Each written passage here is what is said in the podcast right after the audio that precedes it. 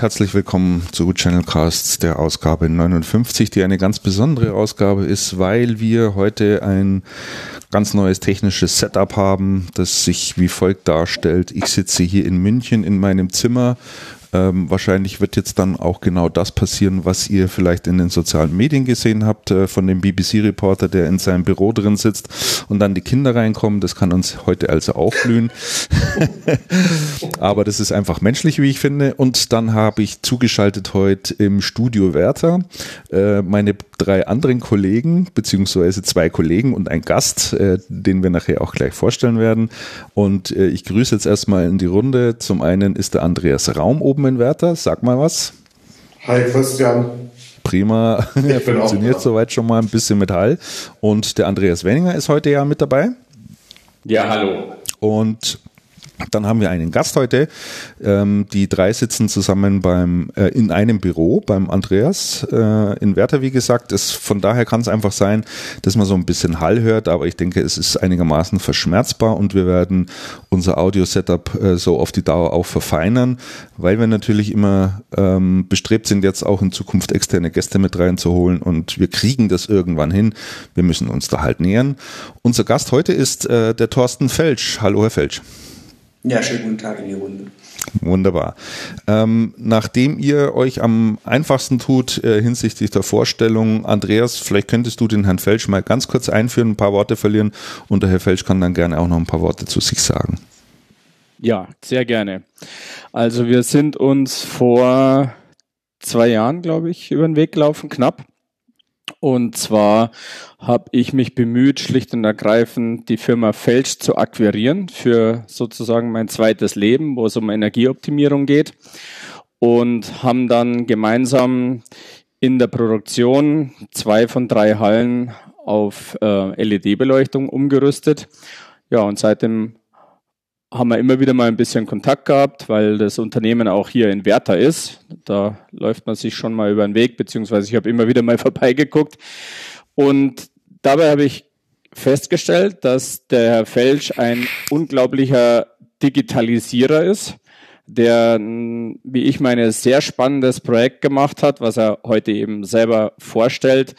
Ähm, einerseits im Punkt der Steuerung von Maschinen und auch von Energieoptimierung will aber nicht zu viel verraten, soll er eben entsprechend selber äh, nachher selber erzählen. Ja, das ist so die Herleitung.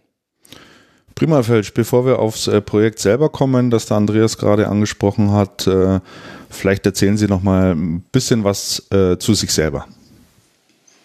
Ja, mein Name ist Thorsten Felsch. Herr Wendinger hat mich so wunderschön vorgestellt. Ähm, ich bin Inhaber eines Familienunternehmens, gegründet von meinem Vater, lässig in Werther hier in, beim schönen Westfalen. Ähm, wir stellen technische Kunststoffteile her. Ähm, gebürtig komme ich auch aus dem schönen Werther und habe den Herrn Wellinger kennengelernt ähm, in dem ganzen großen Bereich des, der Lichtenergie, die man heute optimieren muss. Und jetzt sitzen wir schön zusammen. Er hat mich eingeladen, dafür bedanke ich mich und äh, hoffe auf einen schönen Vormittag. Wunderbar, der ist ja auch schon fast vorbei, ist schon halb zwölf. Geplant war ja mal, dass wir um zehn starten, aber uns war, glaube ich, im Vorfeld allen klar, dass wir mit äh, Anlaufschwierigkeiten zu rechnen haben. Ähm, aber wie gesagt, das soll uns jetzt nicht weiter stören. Wir werden dann später schauen, was die Wundersoftware namens Auphonic, über den ich das äh, am Schluss dann immer noch laufen lasse, der dann versucht, so die verschiedenen Lautstärken der einzelnen Spuren ein bisschen auszupegeln und so ein bisschen die Nebengeräusche rauszufiltern, was der dann draus machen wird. Und äh, ich werde auf alle Fälle meine ganzen Erfahrungen mal an die Podcast-Community weitergeben, weil ähm, mit all dem, mit was wir aufzeichnen, äh, das stammt tatsächlich aus der Community. Es ist alles eine Open Source Lösung. Äh, es gibt eine relativ große Herrscher an, an äh, Die zum einen ähm, eine vernünftige Stück Audiosoftware ähm, gebastelt haben, basierend auf Reaper. Äh, Reaper ist so ein, ein Audiosystem, oder eine sogenannte Digital Audio Workstation, ähm, die angepasst wurde auf Podcaster-Zwecke. Das passt eigentlich auch ganz gut. Wir haben ja schon ja, äh, 58 Sendungen hinter uns, die 59. läuft gerade.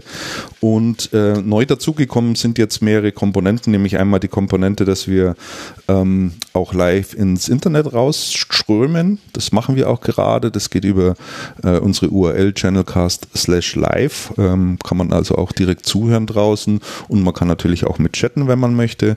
Ähm, das ist der eine Punkt. Und das zweite ist, dass ähm, mittlerweile ein Stück Software noch dazugekommen ist oder eine Komponente dazugekommen ist, die es gestattet, eine Voice-over-IP ähm, Verbindung aufzumachen. Äh, das haben wir auch gemacht, äh, sind dort aber teilweise ein bisschen gescheitert, weil mm, eingehende Anrufe nicht angenommen werden konnten und anderes.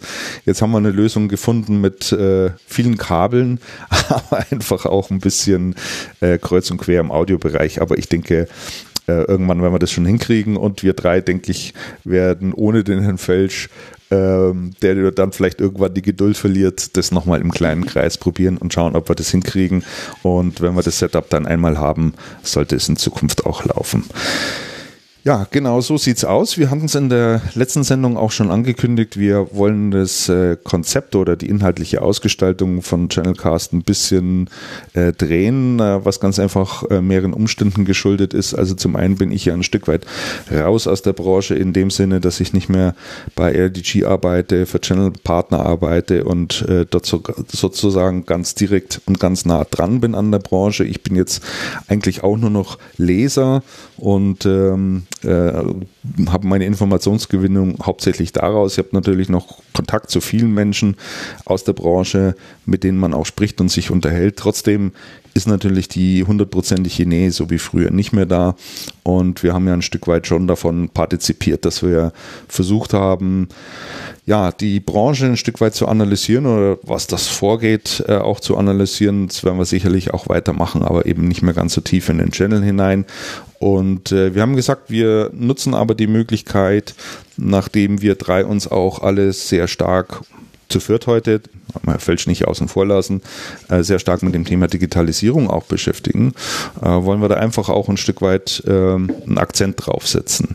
Und äh, zunächst mal würde ich ganz gerne zu diesem Thema ein bisschen, ja, sozusagen ein, ein historisch ist, historisch ist jetzt, klingt jetzt schon ziemlich mächtig, aber zumindest mal mit euch versuchen, ein Stück weit zu erarbeiten. Warum ist eigentlich dieses Thema Digitalisierung derzeit so in aller Munde und warum wird da so ein Hype drum gemacht? Weil ich könnte ja jetzt mal ganz ketzerisch sagen, Digitalisierung ist eigentlich etwas, was schon in den 80er Jahren angefangen hat, als die ersten Computer überhaupt ähm, auf dem Markt erschienen sind, die ganzen Ataris und Commodores und äh, PCs natürlich, die IBM-kompatiblen Rechner. Äh, ähm, die ja dann schon versucht haben, ähm, irgendwas, was analog ist, in irgendwie digital umzuwandeln. Und eigentlich ist ja die Digitalisierung, äh, wie man so schön sagt, ein alter Hut mit Freilauf, weil es das schon seit über 30 Jahren gibt. Ähm, Andreas Raum, ich habe äh, bei dir gesehen, du hast da auch einen kurzen Eintrag dazu im, äh, auf der Themenliste gemacht und hast gesagt, warum oder hast dort reingeschrieben, warum ist die Digitalisierung ähm, jetzt gerade so ein Hype? Ja, ich bin manchmal so unvorsichtig, das muss ich jetzt auch mal sagen. Aber, aber so ist das halt. Ähm, ich hole mal drei Takte aus. Meine erste Berührung mit der Digitalisierung ist gewesen, als ich 14 war.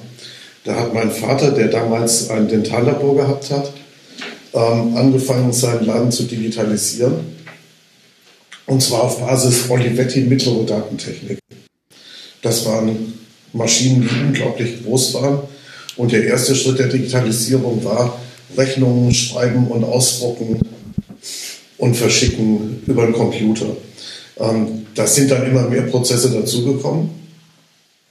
Und der Laden ist gewachsen von ungefähr 20 auf über 40 Leute. Und mein Vater hat dann wirklich Jahr, Jahrzehnte später, nämlich neulich irgendwann mal erzählt, also ohne Computer ähm, wäre das einfach gegangen die entscheidenden Faktoren bei der ganzen Geschichte sind natürlich ähm, so Dinge wie Rechenleistung, Leistungsfähigkeit der Software und vor allem Kosten. Mhm. Das, heißt, das heißt Kosten zur Rechenleistung. Ähm, ein Grund, weshalb Digitalisierung so total angesagt ist jetzt, ähm, liegt natürlich an der Virtualisierung, also an den Möglichkeiten, die die Virtualisierung bietet. Und ähm, das liegt wieder an den Faktoren Rechenleistung zu Preis. Das heißt, es ist einfach sensationell günstig geworden. Das heißt, Unternehmen können sich heute Rechenzentrumsklasse ähm, IT ins Haus stellen, die wirklich erheblich wenig kostet. Das ist, glaube ich, das ist, glaube ich, ein ganz wichtiger Einstiegspunkt. Ein anderer wichtiger Einstiegspunkt, und da hole ich jetzt auch mal ein bisschen aus. Ähm, in der Vergangenheit ist das oft so gewesen, die IT wurde abgefeiert in der IT-Abteilung. Es saßen Leute an irgendwelchen Rechnern, die haben dann was gemacht und IT hat das betrieben. Und IT hat das relativ abgekapselt gehalten. Man hatte auf die Systeme sehr, sehr bedingt nur Zugriff als Geschäftsleitung. Man wollte das auch gar nicht. Ähm, dieser Zustand ist gekippt mit der Wirtschaftskrise ähm, nach der Lehman-Pleite 2008 ist das gewesen. Gell? Ja, ich glaube schon. 2000, ja. ja. bei 2008 haben die Unternehmen festgestellt, ähm, in vielen Branchen, ups, wir haben einen ähm, Geschäftsabriss im normalen, im normalen äh, Runrate-Geschäft. Ähm, das hat die überrascht und die Frage war, hätten wir es denn nicht vorher wissen können? Ein etwas tieferer Blick in die Daten zeigt, Natürlich hätte man es vorher wissen können, bloß man hat nicht wirklich in die Daten geschaut, weil die Daten nicht gut zugänglich waren, weil die Daten irgendwo auf Systemen waren, die von der IT-Abteilung verwaltet wurden.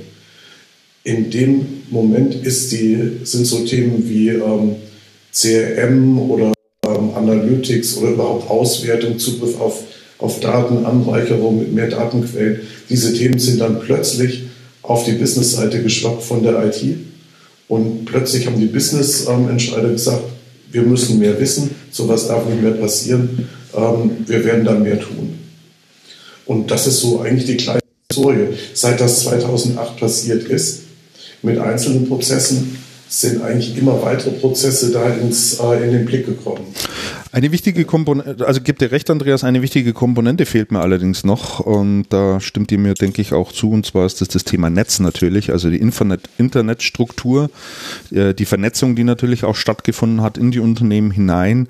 Ähm, wenn man früher noch viel, viel Geld hat aufwenden müssen, um Zugang zum. Internet zu haben. Vor 20 Jahren ist es heute ähm, eigentlich kein Thema mehr. Es ist eine Selbstverständlichkeit. Die Bandbreite hat zugenommen. Die Infrastruktur wird äh, Stück für Stück besser. Äh, es gibt dann natürlich regional noch große Unterschiede.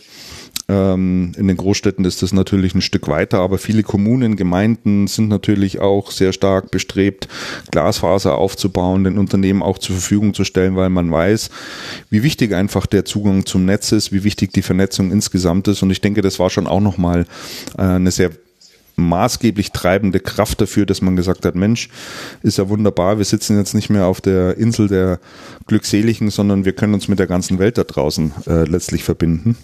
Du meinst also eine Mailbox aufsetzen zum Treiber-Download kostenpflichtig ist keine gute Idee mehr. Nein, ich glaube nicht wirklich.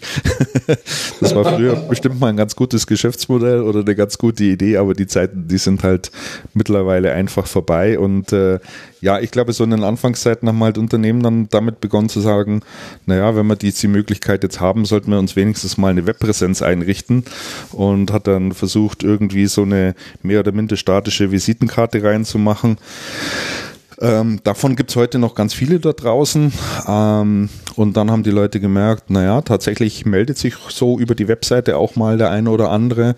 Und äh, technologisch ist natürlich links und rechts auch viel passiert. Es gab plötzlich viele Tools.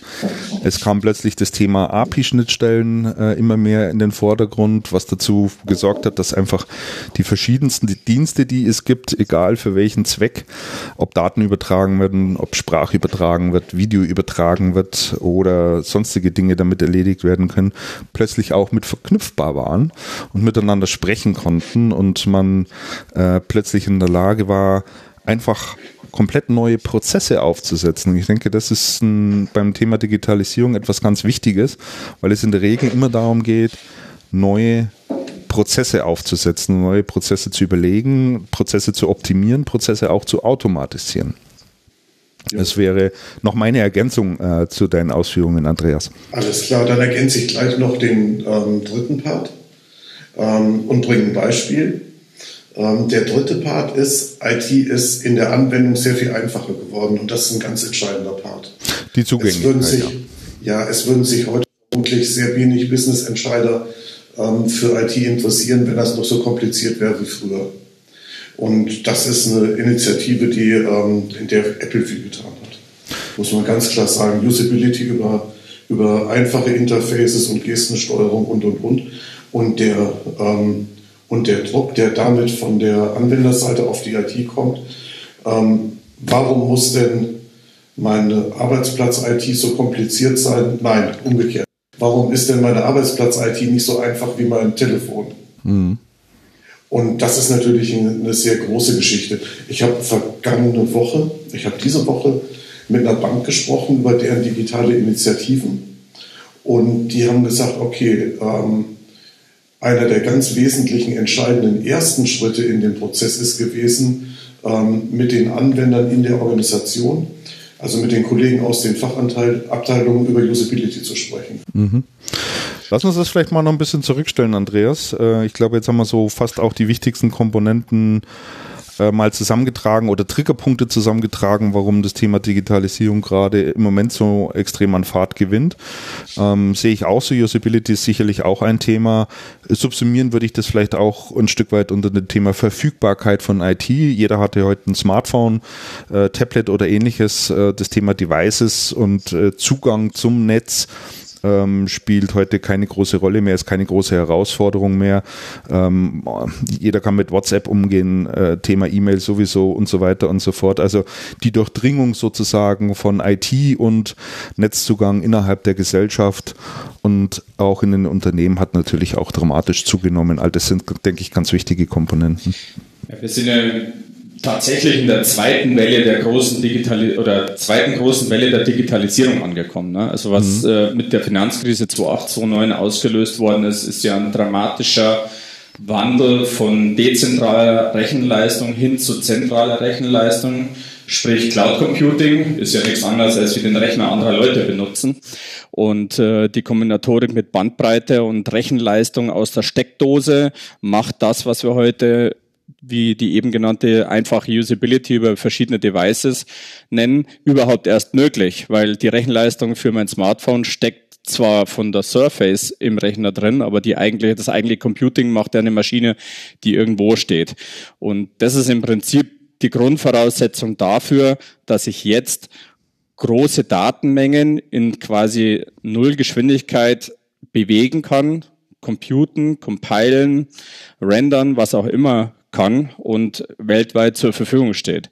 Und das verändert nicht nur die Möglichkeiten in der Anwendung, sondern es verändert vor allem das Arbeitsverhalten. Mhm. Ja, völlig richtig. Ja, ist so.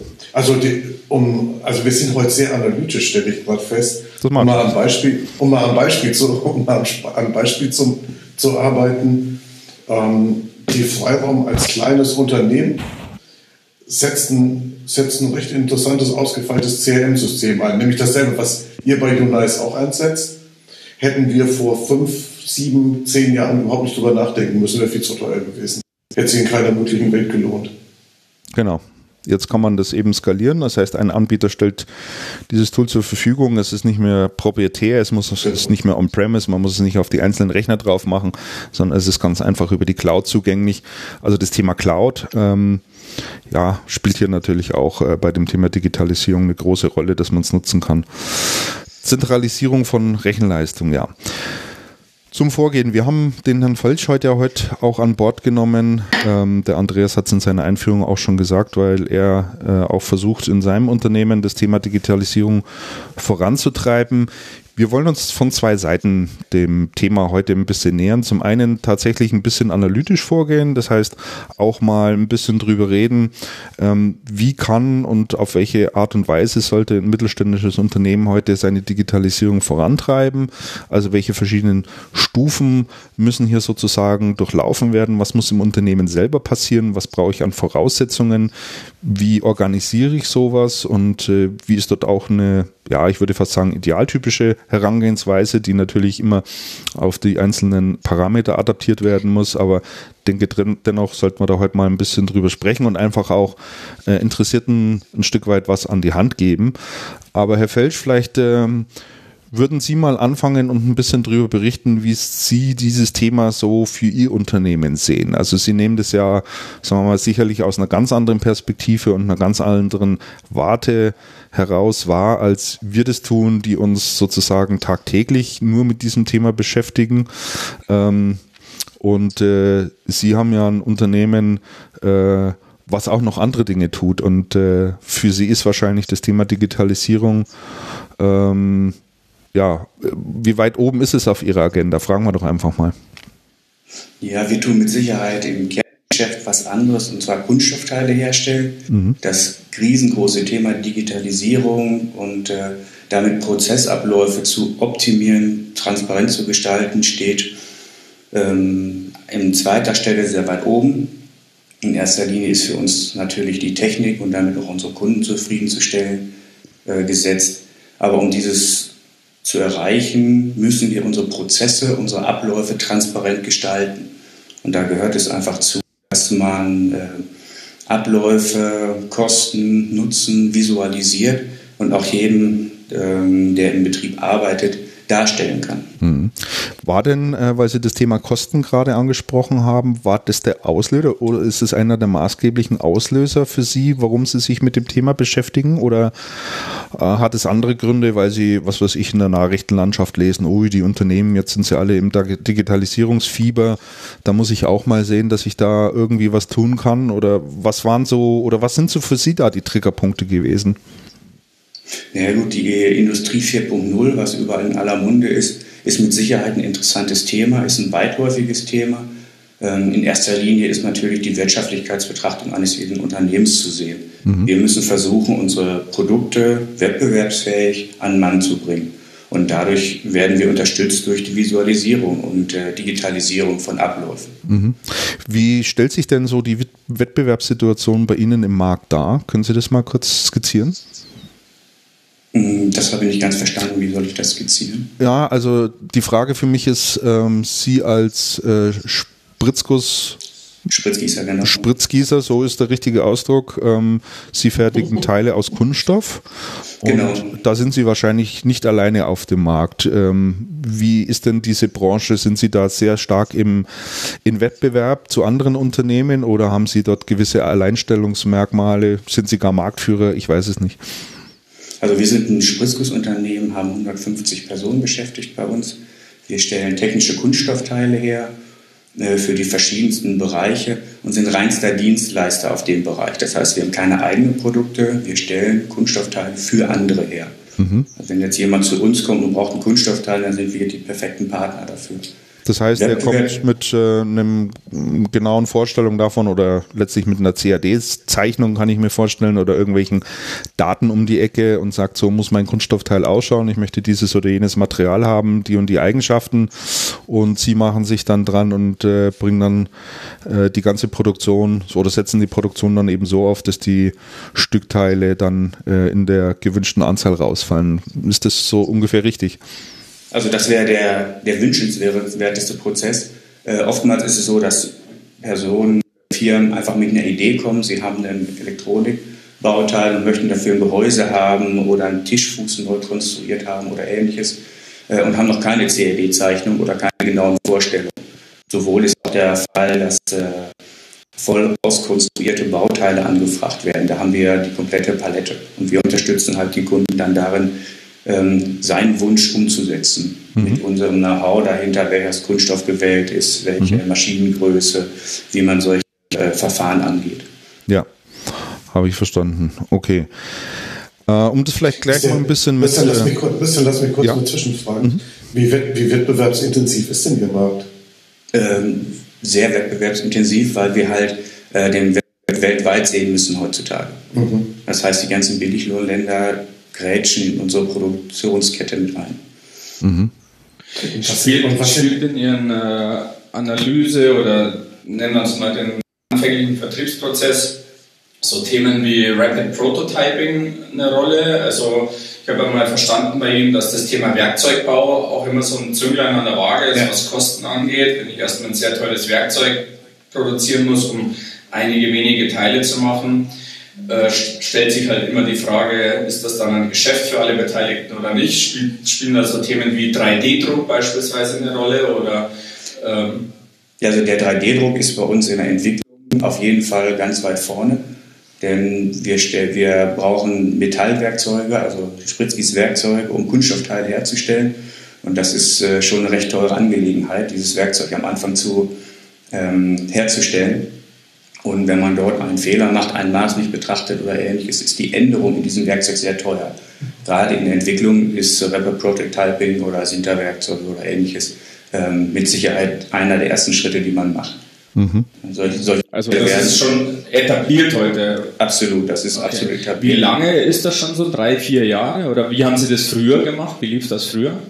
Ja, früher hat man, äh, also ganz früher hat man noch über 2D-Zeichnungen gearbeitet. Das ist äh, auch vor meiner Zeit schon gewesen. Die 3D, das Rendering-Technik ist äh, weit fortgeschritten, heute auch für jeden mittlerweile ähm, realisierbar, dass sich jeder an seinen Rechner setzen kann und 3D-Bauteile konstruieren kann, relativ einfach. Ähm, dann geht es recht schnell weiter in einem 3D-Drucker, in welcher Klassifizierung auch immer, dann ein Bauteil zu entwickeln. Da gibt es gute und schlechte Versionen von. Äh, und dann hat man halt schon ein 3D-Bauteil. Hm. Ich grinse gerade so ein bisschen, kann logischerweise keiner sehen. Hat einfach den Hintergrund, ich komme ja nun jetzt äh, mit meinem zweiten Unternehmen ziemlich viel umher in Produktion oder produzierende Unternehmen. Und was ich immer so erstaunlich finde, ist, was für eine unglaubliche Digitalisierung da schon etabliert ist, ohne dass es vielleicht die betreffenden Unternehmen oder Unternehmen als solches benamen würden. Für die ist das einfach eine normale Evolution und der 3D-Druck, während wir oftmals noch vor so einem äh, Make-up-Pot ganz fasziniert stehen, ist in der, in der Industrie seit ja, weiß nicht, vier, fünf, sechs Jahren vollkommen angekommen, etabliert und im Prinzip schon Schnee von gestern. Ähm, und äh, ich finde diese, diese ähm, ja, detaillierten, auch extrem dokumentierten, also auf hohem Niveau dokumentierten Ablaufprozesse in Produktionsunternehmen finde ich immer wieder vollkommen faszinierend. Da kann die IT nur davon träumen. Also wir glauben ja immer, dass wir so, äh, ich sage jetzt mal, im im Mühbereich unterwegs bist, als wenn wir auf Millimeter-Ebene unterwegs sind, dann ist das schon viel. Ne? Also das ist in der Industrie schon vollkommen anderes Niveau und Themen, die wir noch erstaunlich finden, sind da etabliert. Dafür gibt es natürlich andere Themen, wo, wo wir ganz vorne sind, wo äh, produzierende Unternehmen. Ja, ich glaube, man muss das ein bisschen differenziert betrachten. Ja. Ähm, wir Unternehmer sind natürlich äh, darauf bedacht, Prozesse möglichst stabil zu halten über einen langen Zeitraum. Das heißt, wir sind, äh, wir wollen unsere, unsere Prozesse so stabil gestalten, dass da keiner dran rütteln kann. Während im IT-Bereich, dann sagt man heute, ja gut, den Prozessor gibt es halt nicht mehr, nehme ich morgen den anderen. Ähm, das geht in der Industrie nicht, weil wir über, über lange Jahre gleichförmig und besser werdende Produkte ausliefern müssen.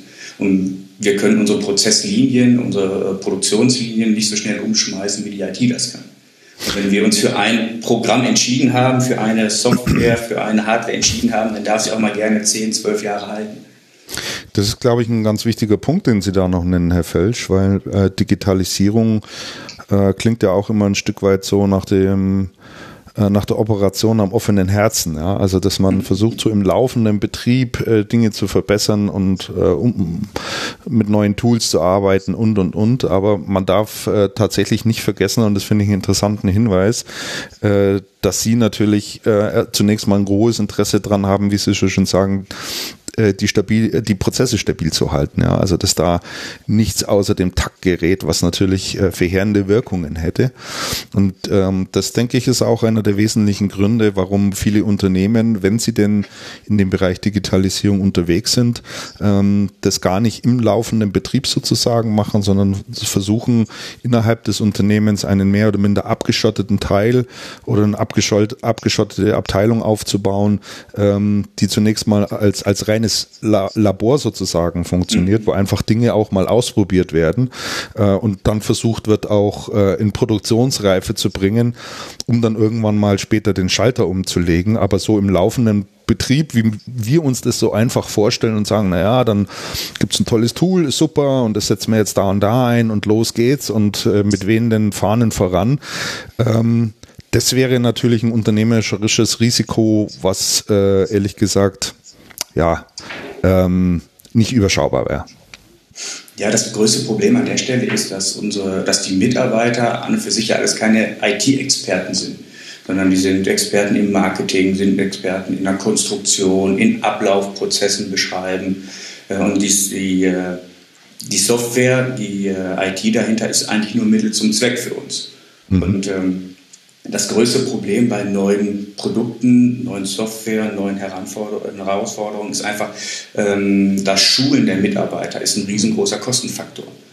Wenn Sie mhm. jetzt mal eben gerade ein Startup-Unternehmen nehmen, was ein super ähm, Visualisierungssoftware rausgebracht hat oder ein neues DMS rausgebracht hat, was cloud-basiert ist, äh, die Mitarbeiter darauf zu schulen, dass sie das auch nutzen. Das sind halt extrem hohe Kosten dahinter. Das ist richtig, ja. Und äh, dann müssen Sie natürlich bei dem Thema auch ständig am Ball bleiben, weil sich äh, da ja auch so viel tut. Und äh, damit ist es ja eigentlich auch nicht getan, dann zu sagen, naja, wir kommen alle halbe Jahre mal zusammen und reden dann darüber, was alles passiert ist.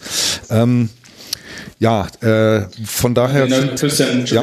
in der Produktion sitzt natürlich auch nicht 150 Leute den ganzen Tag vom Rechner. Die stehen halt genau. auch an der Maschine oder machen irgendwas in der Fertigung mhm. und der Rechner kommt gelegentlich mal über den Weg gelaufen, in Anführungsstrichen. Mhm. Ja, das würde ich, das würde ich so nicht sehen. Also die okay. Rechner sind, sind komplett drin, allein um, um Daten zu erfassen, um Stücklisten sich anzeigen zu lassen, ihr Stichwort Papier. Aber produktionsbezogene Informationen, nicht unbedingt unternehmensinterne Kommunikation ähm, auch, die da auch mittlerweile. Auch, auch mittlerweile. Okay.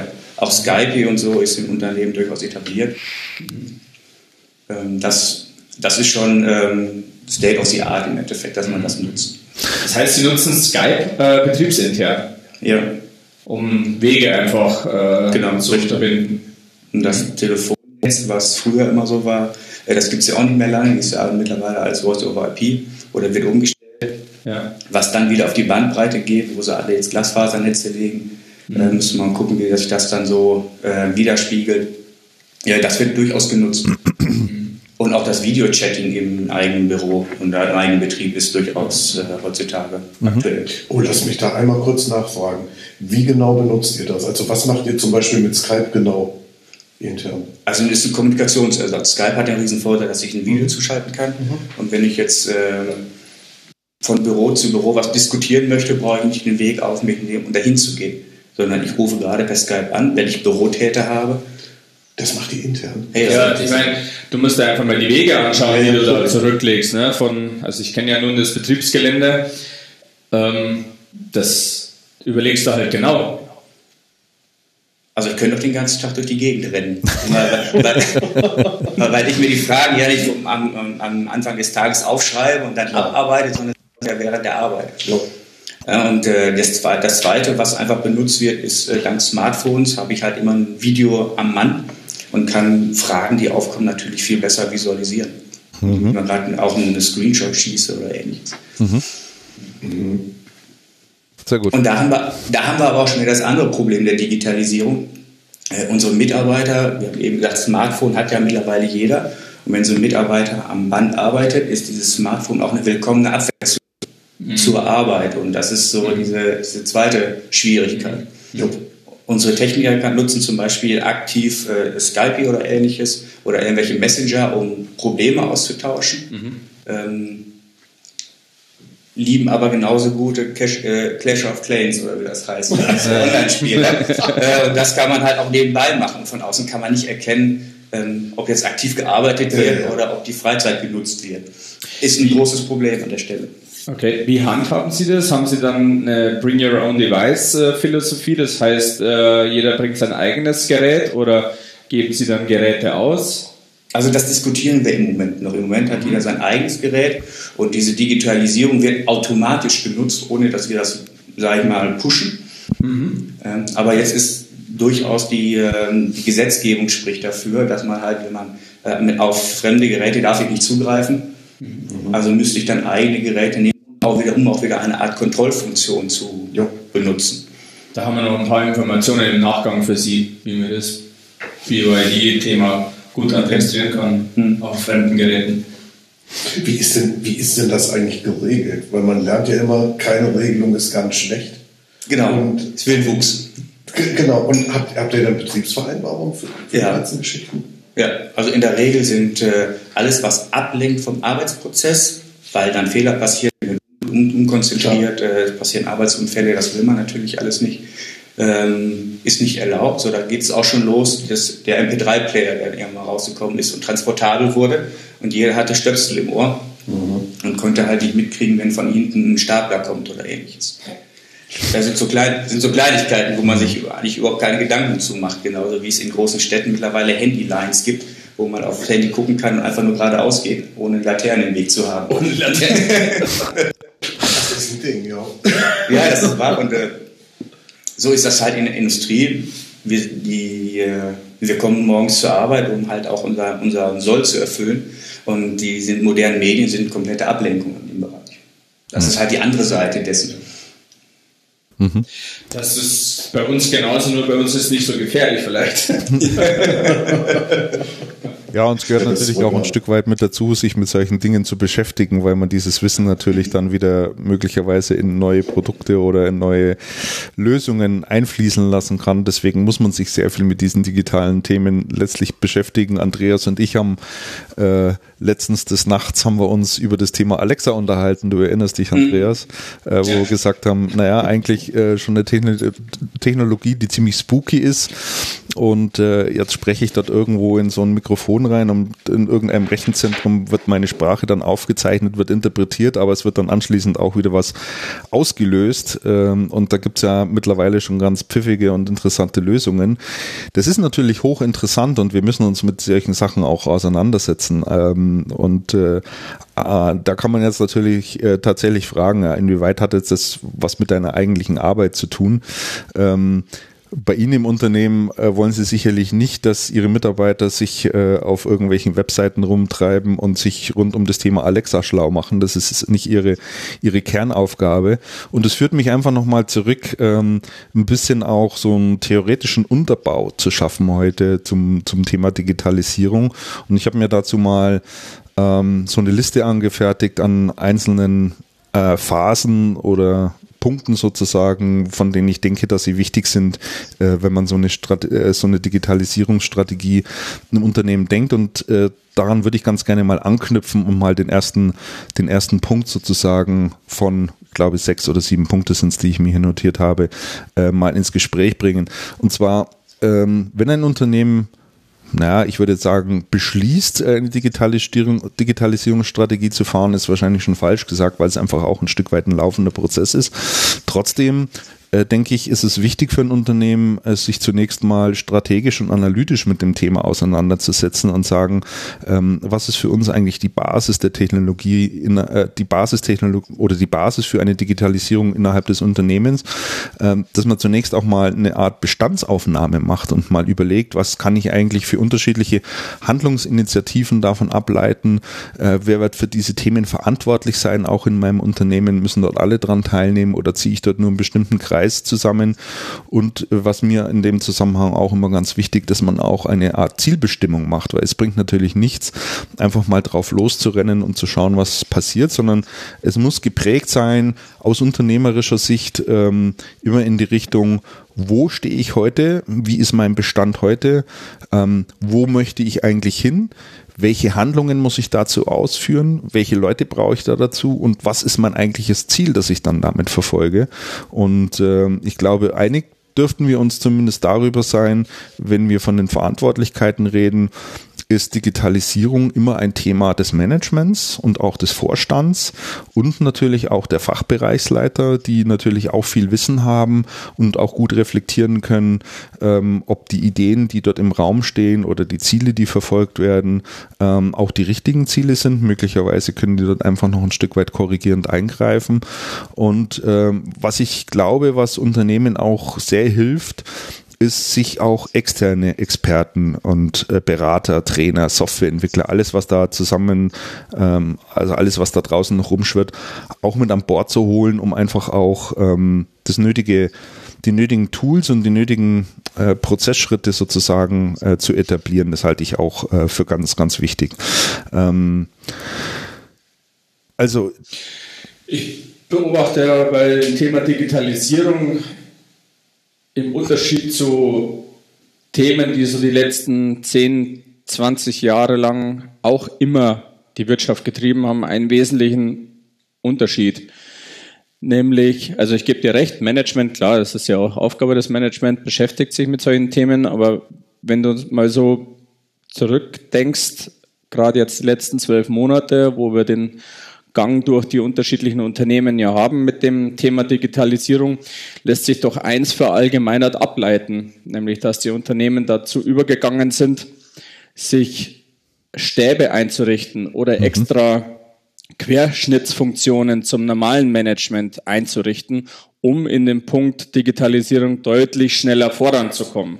Das ist uns im Mittelstand genauso passiert oder über den Weg gelaufen wie bei richtig großen, also bei Konzernen Großkonzernen. Mhm. Und da leite ich zwei Dinge davon ab, dass man erstens mit der Geschwindigkeit, wie man bisher vorgegangen ist, nicht zufrieden war, dass man mit den Funktionen, die im Management bisher da waren, nicht zufrieden war. Wenn man es jetzt nochmal auf Funktionen oder Titel festmacht, dann ist der CTO in der Regel nicht derjenige, der Digitalisierung als Verantwortlichkeit hat, sondern das ist der CIO oder ähnliche Titel, die da neu geschaffen äh, wurden, Ex äh, CDO beispielsweise. Mm, Chief Digital ähm, Officer. Das ist schon eine Veränderung. Also die Unternehmen scheinen ganz offensichtlich die Notwendigkeit zu sehen, im Punkt der Digitalisierung schneller voranzukommen, als wie man das mit den üblichen Themen bisher so angepackt hat. Nicht selten werden eigene Tochterunternehmen gegründet, Stichwort Lidl, mhm. die nichts anderes ähm, zu tun haben, also quer ab von der normalen Funktionalität des Unternehmens Themen herauszugreifen oder ganz auch abseits ohne Rücksicht nehmen zu müssen, ähm, Digitalisierungsthemen herauszupicken und ich möchte schon fast sagen, mit knöcherner Gewalt auch durchs Unternehmen durchzupeitschen. Also das ist schon etwas, was wir im letzten Jahr ganz stark gesehen haben und sich wirklich verallgemeinern lässt, würde ich sagen. Absolut. Also das äh, ist wirklich so evident und das ist jetzt nichts, was irgendwie nur so in den Lehrbüchern drin steht, sondern das wird tatsächlich auch so gehandhabt und äh, die Gründe dafür hast du ja auch ganz gut ausgeführt. Wenn wir jetzt noch einen Schritt weiter denken ähm, und mal sagen, okay, Digitalisierungsstrategie ist klar in den Unternehmen, auch Verantwortlichkeiten sind ein Stück weit geklärt worden und es ist heute durchaus gang und gäbe, sich Externe mit reinzuholen und eine Gruppe zu bilden, die sich mit dem Thema auseinandersetzt. Dann kommt ja das zweite Thema um die Ecke, was, glaube ich, für Sie, Herr Felsch, auch eine Herausforderung sein kann oder sicherlich auch ist. Und zwar äh, werfe ich einfach mal in den Raum ähm, die Infrastruktur. Also ähm, Sie haben ja heute ähm, ein bestehendes Firmennetz. Ähm, Sie nutzen bestimmte Software, um ihre Produktion zu machen, um ihre Produktion zu steuern, um auch miteinander zu kommunizieren. Da verwenden sie beispielsweise eben Skype und äh, um das alles ein bisschen schneller zu machen. Aber ähm, wenn wir in die Digitalisierungswelt hineinschauen, so stellen wir fest, es ist eine Unzahl an Diensten, an Software, an Tools gibt, äh, mit denen man einfach bestimmte äh, Prozesse automatisieren kann oder analysieren kann. Ich werfe mal in die Runde das Thema Elasticsearch. Also es gibt mittlerweile Dienste, in denen können Sie einfach Unmengen an Daten reinwerfen und äh, diese Elasticsearch, die macht dann einfach mal Auswertungen für Sie und visualisiert mal Ihre Daten und was dazu alles anfällt. Äh, das ist nichts, was man sich im eigenen Unternehmen aufbaut, sondern nutzt man einfach ähm, diese Dienste, die einfach vorhanden sind und äh, ja, dort einfach auch die Möglichkeit, Möglichkeiten äh, bieten. Ähm, und äh, das hat natürlich Auswirkungen auf die gesamte IT- Plattform und IT-Infrastruktur im eigenen Unternehmen. Wie offen sind Sie denn da, Herr Felsch? Also ähm, sagen Sie heute, wenn, wenn, wenn mit guter Begründung von Ihren Digitalisierungsexperten oder von Leuten, die Sie da vielleicht noch mit an Bord haben, ähm, klicken Sie da einfach mal so einen Dienst und sagen, naja, gut, ähm, macht Sinn, lass uns mal hier bei Amazon irgendwie so einen bestimmten Dienst klicken, damit wir was damit machen können? Oder ist das ein extrem aufwendiger Prozess bei Ihrem Unternehmen, weil Ihr Rechenzentrumsleiter oder IT-Leiter, wie auch immer, sofort auf die Bremse drückt und sagt, Moment mal, hier ist das Thema Sicherheit gar nicht geklärt, Konnektivität ist nicht geklärt, Bandbreitenthema und, und, und. Empfinden Sie sowas eher als Hemmschuh oder wie gehen Sie mit dem Thema um? Also Datensicherheit äh, und ähm, Cyberattacken sind bei uns ein ganz, ganz großes Thema. Denn das Schlimmste wäre für uns, wenn wirklich bei uns jemand ins ERP-System eindringen würde und da den Schalter umlegen würde und sagen, jetzt geht nichts mehr, dann können wir alle Leute nach Hause schicken, dann arbeiten wir nicht mehr. Sobald unser, unser äh, Zentralrechner plattgelegt wird, äh, machen wir auch nichts mehr. Außer Schuhe putzen und vielleicht mal endlich mal die Halle fegen, aber dann ist auch Schluss. Mhm. Ähm, ganz wichtig. Und unsere eigenen Daten, Kundendaten, mit denen wir arbeiten, ist ein ganz, ganz sensibles Thema. Deswegen gerade mal die Daten outsourcen und vom extern durchforsten lassen, das ist nicht so sinnvoll. Und dann muss man auch noch wissen, nach was man sucht. wir könnten jetzt unsere Daten rausgeben, das sind Hunderttausende von Daten. Und da wird irgendwo ein Hotspot kommen, mit was auch immer. Dazu muss man schon vorher wissen, was man sucht und welche Bereiche man optimieren möchte.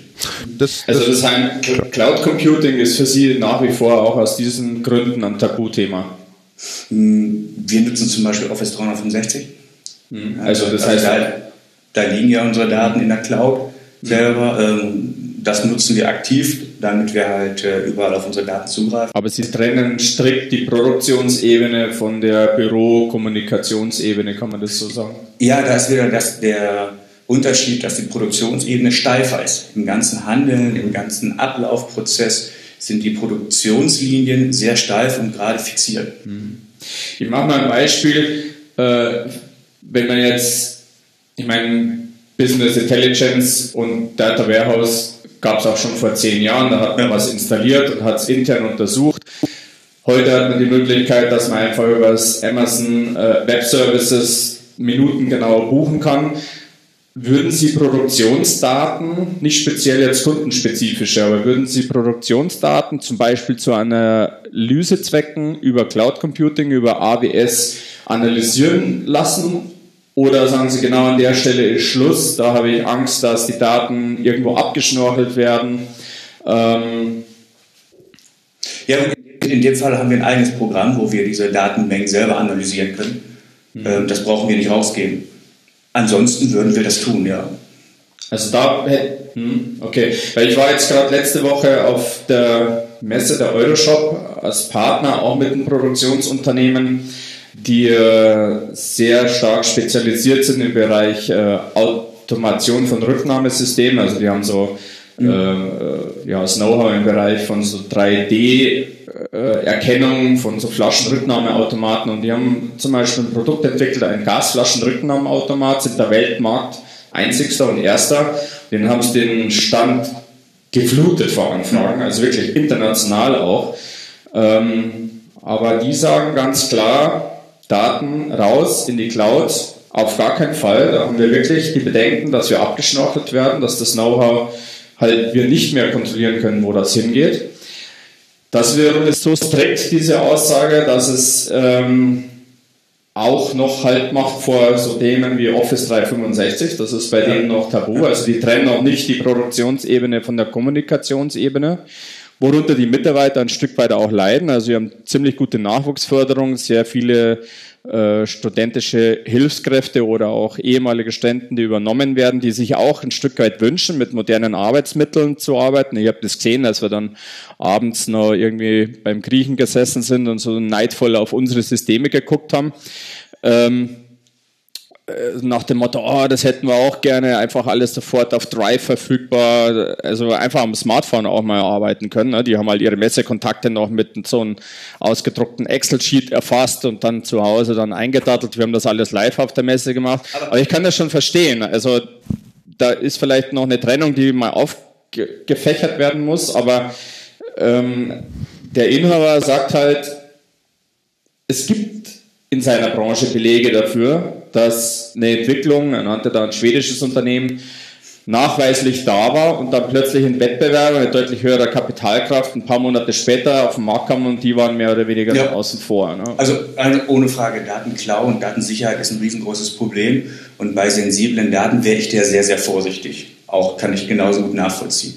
Äh, ob das jetzt nur wegen dem Clouding ist oder ob E-Mails abgefangen werden oder ähnliches, ähm, das ist ein ganz, ganz großes Problem und wenn man sensible Daten hat, gerade Entwicklungsdaten und irgendwo Weltmarktführer ist oder was ganz Heißes entwickelt hat, dann würde ich auch durchaus noch eine Floppy durch die Gegend schieben, anstatt irgendwas per E-Mail durch die Gegend zu schieben. Äh, es ist, und gerade wenn man dann in asiatischen Bereichen unterwegs ist, da ist man vor nichts sicher, muss man ganz klar sagen. Ähm, von deswegen kann ich das verstehen. Aber ich fand eben das andere Thema noch viel interessanter mit ihrem Abendbrotessen beim Griechen. Ähm, das größte Schwierigkeit für Unternehmen ist, dass wir diese Altersstrukturwechsel haben. Mhm. Wir haben zum Beispiel im Vertrieb Leute, die ähm, nichts mehr ohne ihren Smartphone machen und uns quasi anwenden und gib mir doch den Account, dass ich auch meine E-Mails von irgendwo schon auf dem Weg zur Arbeit, wenn ich am Parkplatz stehe, bearbeiten kann. Und andere sagen, geh weg, brauche ich nicht. Ich will von nirgendwo anders als von meinem Schreibtisch auf die Daten zugreifen. So, und da haben wir einfach auch ein Alters- und ein Umgangsproblem damit. Mhm. Ja. Und Unternehmen sind vom, also äh, Wirtschaftsunternehmen, äh, die sich im Produktionsbereich bewegen, sind eh schon etwas später dran mit Umstellung von neuen ähm, ja, technischen Devices, sind etwas träge in den Bereichen. Wie gehen Sie damit um? Spontan. Unterschiedlich. okay. Das ist eine, sehr, ist eine sehr gute Antwort, aber nichtsdestotrotz äh, sehr interessantes Thema, Herr Felsch, weil wenn man wenn Sie jetzt als Unternehmer natürlich mal so ein bisschen perspektivisch äh, in die Zukunft blicken, da dürfte ja wohl eins klar sein, der, ähm, der Anteil derjenigen, die solche Dinge einfordern, die sagen, ich will meine E-Mail einfach an meinem Smartphone überall lesen, ich will auch von zu Hause, ich möchte vielleicht auch mal einen Homeoffice-Tag einlegen, äh, ich habe verschiedene Bedürfnisse als Anwender, auch im Gespräch mit Kunden, um dort bestimmte Dinge auch vor Ort erledigen zu können, wird sie ganz einfach, denke ich, doch ein Stück weit dazu zwingen, sich äh, mehr und mehr zu öffnen, auch wenn, sagen wir mal, ein Teil der Belegschaft, die sagen, ach, das hat man doch noch nie gebraucht, ich kann doch einen Fax schicken, das tut es doch ganz genauso, ist doch äh, die letzten 20 Jahre auch so gegangen. Aber der Druck wird zunehmen, da bin ich mir sehr, sehr sicher. Und, Nein, der Druck ähm, ist da. Der Druck ist ganz klar da. Wollen Sie äh, junge, motivierte Mitarbeiter haben, müssen Sie dann, müssen Sie denen das äh, erlauben und müssen Sie das auch einrichten. Ja. Und auch dieser berühmte Homeoffice-Tag einmal in der Woche ist durchaus, ähm, ja, ich würde schon fast sagen, etabliert, mhm. ähm, dass man da, wo es möglich ist, Arbeiten von wo auch immer ähm, äh, erledigt. Mhm. Also ähm, die Beobachtung, die es ja dann auch äh, gerade in der Hinsicht gibt, äh, weil einfach die Anforderungen auch da sind, bestimmte Services mal auszuprobieren und zu überlegen, bringt mir das eigentlich in meinem ganzen Prozess etwas, um, um, um schneller und effizienter voranzukommen oder Dinge automatisieren zu können, äh, sorgt auch sehr stark äh, dafür, dass äh, viele Unternehmen sich äh, hybride IT aufbauen. Das heißt also einmal äh, ihren eigenen Bereich, also der dafür sorgt, wie Sie es gerade vorhin auch so schön ausgeführt haben, äh, dass mein Prozess stabil läuft. Also so mein etablierter, mit dem ich bisher auch in der Vergangenheit einfach mein Geschäft erledigt habe. Ich aber parallel schon mal eine hybride IT an den Start bringe, die offener ist, die auch ähm, nur bedingt Schnittstellen zur eigentlichen IT sozusagen hat, auch nur dann, wenn ich sie tatsächlich benötige, aber wo ich mir sozusagen auch ein Stück weit eine, eine digitale Spielwiese schaffe, eine Infrastruktur schaffe, um einfach Dinge auch ausprobieren zu können, weil sonst enge ich mich natürlich selber auch, auch äh, sehr stark ein bei diesen ganzen Themen. Ähm, haben ja, Sie da schon mal drüber nachgedacht? Jetzt ist aber einfach das Riesenproblem, was wir als Industrieunternehmen haben. Äh, wir müssen Daten lange wegspeichern. Das heißt, Produktionsdaten, die wir prozessrelevant sind, müssen wir zehn Jahre aufheben. Mhm. Und wenn ich jetzt gerade mal versuche, intern eine Struktur zu ändern, mit Pipedrive oder ähnliches, da mal ein Marketing zu pushen, ähm, muss ich mir auf der anderen Seite natürlich überlegen, wo gehen hinterher die Daten hin und wie komme ich da nach fünf, sechs, sieben Jahren wieder dran. Und wenn ich da mir mal gerade eine Spielwiese aufbaue, ist das okay, muss aber dann irgendwo redundant arbeiten, um die Daten wegzuspeichern. Mhm. Das ist zum Beispiel ein großes Problem, wenn man ähm, Programme probiert und die gibt es dann irgendwann nicht mehr, weil es ein Start-up war oder ähnliches. Ähm, das können wir als Industrieunternehmen uns so nicht leisten. Ja, da gebe ich Ihnen sicherlich recht, wobei dieses ganze Thema natürlich auch ein Stück weit äh, tatsächlich davon lebt. Also so bitter das auch ist, aber ich denke, ähm, sich alleine immer darauf zu verlassen, dass Microsoft irgendwann mit der passenden Lösung um die Ecke kommt, ähm, wird wahrscheinlich auch schwierig. Also einer der etablierten Größen oder, oder die SAP oder wie auch immer. Ähm, beim Aufbau von, von einer äh, letztlich hybriden Struktur, also wo ich sage, ich nehme dieses Thema Cloud einfach auch ein Stück weit mit rein, um dort einfach Dinge auszuprobieren.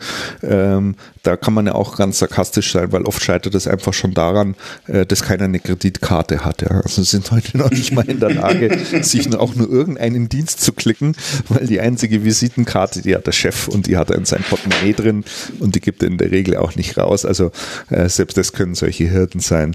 Aber äh, nichtsdestotrotz, äh, glaube ich, ähm, kann man ein Stück weit schon sagen, zumindest so von unseren Beobachtungen her, auch in äh, Produktionsunternehmen oder in Unternehmen, die bisher relativ abgeschottet gearbeitet haben, weil auch gar keine Notwendigkeit äh, bestanden hat. Ähm, Sie haben es aber gerade auch nochmal sehr schön äh, skizziert, Herr Felsch. Äh, der Druck kommt einfach von der jüngeren Generation, die sagt, ich habe einfach bestimmte Anforderungen oder ich möchte einfach bestimmte Dinge machen und wenn du sie nicht tust, es gibt im Übrigen auch noch andere Arbeitgeber, die gestatten mir dann einfach mehr, empfiehlt sich eben ein Stück weit auch der Aufbau von so einer hybriden IT. Äh, da muss man die einfach mal dran setzen und sagen, ihr müsst einfach äh, hier bisschen so eine Zone schaffen, wo wir solche Dinge einfach auch abspielen können, ohne unser äh, Bestands-IT sozusagen auch zu torpedieren oder dort irgendwelche Flanken aufzumachen, ähm, die dann äh, das dann zu Problemen führen könnte. Ja. Also kann ich mir gut vorstellen, dass das eine echt große Herausforderung ist, ja. Ja, wie, wie macht ihr das? Das muss ich jetzt mal nachfragen. Da denke ich nämlich schon die ganze Zeit drüber nach. Wenn die, wenn die Leute bei euch sehr viel mit Smartphone arbeiten und mit Skype und solchen Dingen mhm. und sie haben ihre eigenen, die nutzen das ja vermutlich im Unternehmens-WLAN. Ja. Habt ihr da ein separates WLAN aufgemacht? Ja. Aber das, ähm, die, die, Voraussetzung dafür ist ja, ähm, die Infrastruktur zu schaffen, was auch schon ein großer Schluck aus der Pulle ist, würde ich mal behaupten. Mm, ja, aber die, die Digitalisierung fängt bei uns ja an den Geräten an. Und die meisten technischen Geräte äh, brauchen WLAN heutzutage, weil wir keine Stunden mehr ziehen müssen wollen. Ähm, Herr Wenninger hat sich das bei uns angeguckt. Wir haben zum Beispiel unsere Maschinen ähm, alle mit einem Stromzähler ausgelastet. Früher hat man sie hart verkabelt. Das kann heute über WLAN funktionieren. Mhm. Und dann habe ich ein wunderschönes Dashboard über meine Energieverbräuche. Ja. Ähm, Ach, das, das ist Cloud-basierend. Und da kann ich halt genau drauf gucken, welche Maschine wann wie viel Energie verbraucht hat, wenn die Tür vorne auf ist oder nicht. Das, das, ist, das, ist, das ist das Spannende an der Digitalisierung in der Industrie. Da geht es nicht unbedingt darum, welches Programm ich jetzt nutze, um meine E-Mail zu verschicken oder ähnliches, sondern wie ich meine Prozesse transparent gestalte. Jetzt frage ich mal noch ähm, an einer anderen Stelle zurück, weil Sie haben vorhin so gelacht, als Christian Meyer meinte, ne, oder der Andreas Wenninger, der CTO in der Firma ist es ja nicht unbedingt. Mhm, genau. Wer ist es denn bei euch? Ähm, der, der, der, der CIO oder die, die führende Geschäftsebene, die ist ja gar nicht daran interessiert, das zu digitalisieren. Sie will ja nur die Zahlen wissen. Wie sie die Zahlen bekommen, ist ja völlig uninteressant. Ja. Und wenn mein Betriebsleiter oder Abteilungsleiter meint, eine Digitalisierung zu brauchen, um diese Zahlen zu liefern, dann ist das in Ordnung. Mhm. Muss man die Wirtschaftlichkeit ohne Frage betrachten, aber dann ist das okay. Der CIO ist einfach nur daran ähm, bestätigt, wenn er sein Dashboard kriegt, wo seine Zahlen draufstehen. Und wenn einer da steht, der Striche noch macht. Zwölf LKWs haben heute den Hof verlassen. der muss sich halt nur rechtfertigen der Geschäftsführung gegenüber. Mhm. Und deswegen ist der CEO ja gar nicht damit, ähm, sein Hauptziel alles zu digitalisieren oder zu visualisieren. Er muss ja nur die Informationen haben. Mhm. Das ist ein Mittel zum Zweck, was heute ohne Frage genutzt wird und auch sinnvoll genutzt wird, um auch Personalressourcen zu schonen. Mhm. Wie, wie viele Prozesse habt ihr denn digitalisiert? Jetzt müssen wir Digitalisierung. Über den Daumen. Okay, das ist eine sehr, sehr, schwierige Frage. Ich ziehe die mal zurück und relativiere die. Am liebsten alles. Okay. Weil nur wenn ich es digitalisiere, kann ich es visualisieren. Ja. Mhm. Und zwar zum Zeitpunkt, wann ich das möchte. Mhm. Also um einfach äh, noch mehr Kennzahlen an der Hand zu haben, noch mehr ähm, Einblick zu haben in, in das, was da tatsächlich vor sich geht. Also es einfach genau. messbar auch zu machen und wenn ich es messbar mache, kann ich es auch auswerten und dann kann ich mich auch dran machen, äh, anschließend äh, weiteres Optimierungspotenzial zu erkennen genau, und äh, dann einfach auch Dinge noch, noch schneller machen zu können und effizienter und damit natürlich hoffentlich auch kostengünstiger machen zu können. Wirtschaftlich ganz, ganz wichtig. Schön, ja. ähm, wenn wir jetzt nochmal ähm, reinschauen, wir haben jetzt über zwei Punkte schon gesprochen, also einmal die Digitalisierungsstrategie und Verantwortlichkeiten. Wir haben über das Thema Digitalisierung äh, über die Infrastruktur gerade auch gesprochen und möglicherweise dem Aufbau von hybriden IT-Infrastrukturen, um eine digitale Spielwiese auch ein Stück weit zu schaffen und diejenigen zufriedenzustellen, die Anforderungen haben und es auch nutzen wollen für sich.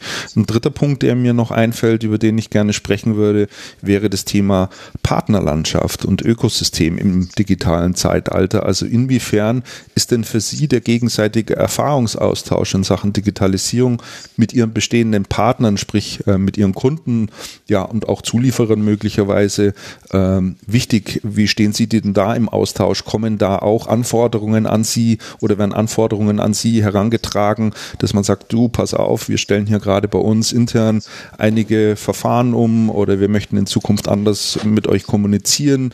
Ähm, wir hätten in Zukunft gerne ähm, Kennzahlen über dieses oder jenes, ähm, weil wir einfach selber gerade in der Digitalisierung drinstecken. Also gibt es da einen Austausch? Nehmen Sie sowas, nehmen Sie sowas wahr? Ist da, hat sich da auf, auf Seiten der Partner und Kunden auf Ihrer Seite was verändert? Also da gibt es wieder zwei Bereiche, die man betrachten muss. Einfach, einmal sind das die Anforderungen, die Kunden und, oder auch Lieferanten haben, um ähm, die digitale Ablaufkette zu organisieren. Und fängt an mit, dass Artikel Barcodes haben müssen, dass sie äh, in, in ihren RFID-Chip mitbekommen, um die zu verfolgen oder ähnliches. Das wird heute sehr gern und sehr oft gemacht, um auch äh, Lagerverfügbarkeiten zu ähm, äh, ja, zu transparent zu gestalten oder, oder Lagervolumina auszurechnen selber. Äh, und das zweite sind natürlich äh, digitale Prozesse, die man verfeinert. Äh, womit man in, in Workshops, in, äh, in, irgendwelchen Meetings sagt, wie macht ihr das denn? Ich habe eine, eine, Maschine von 1833 nur hier, die möchte ich auch digitalisieren.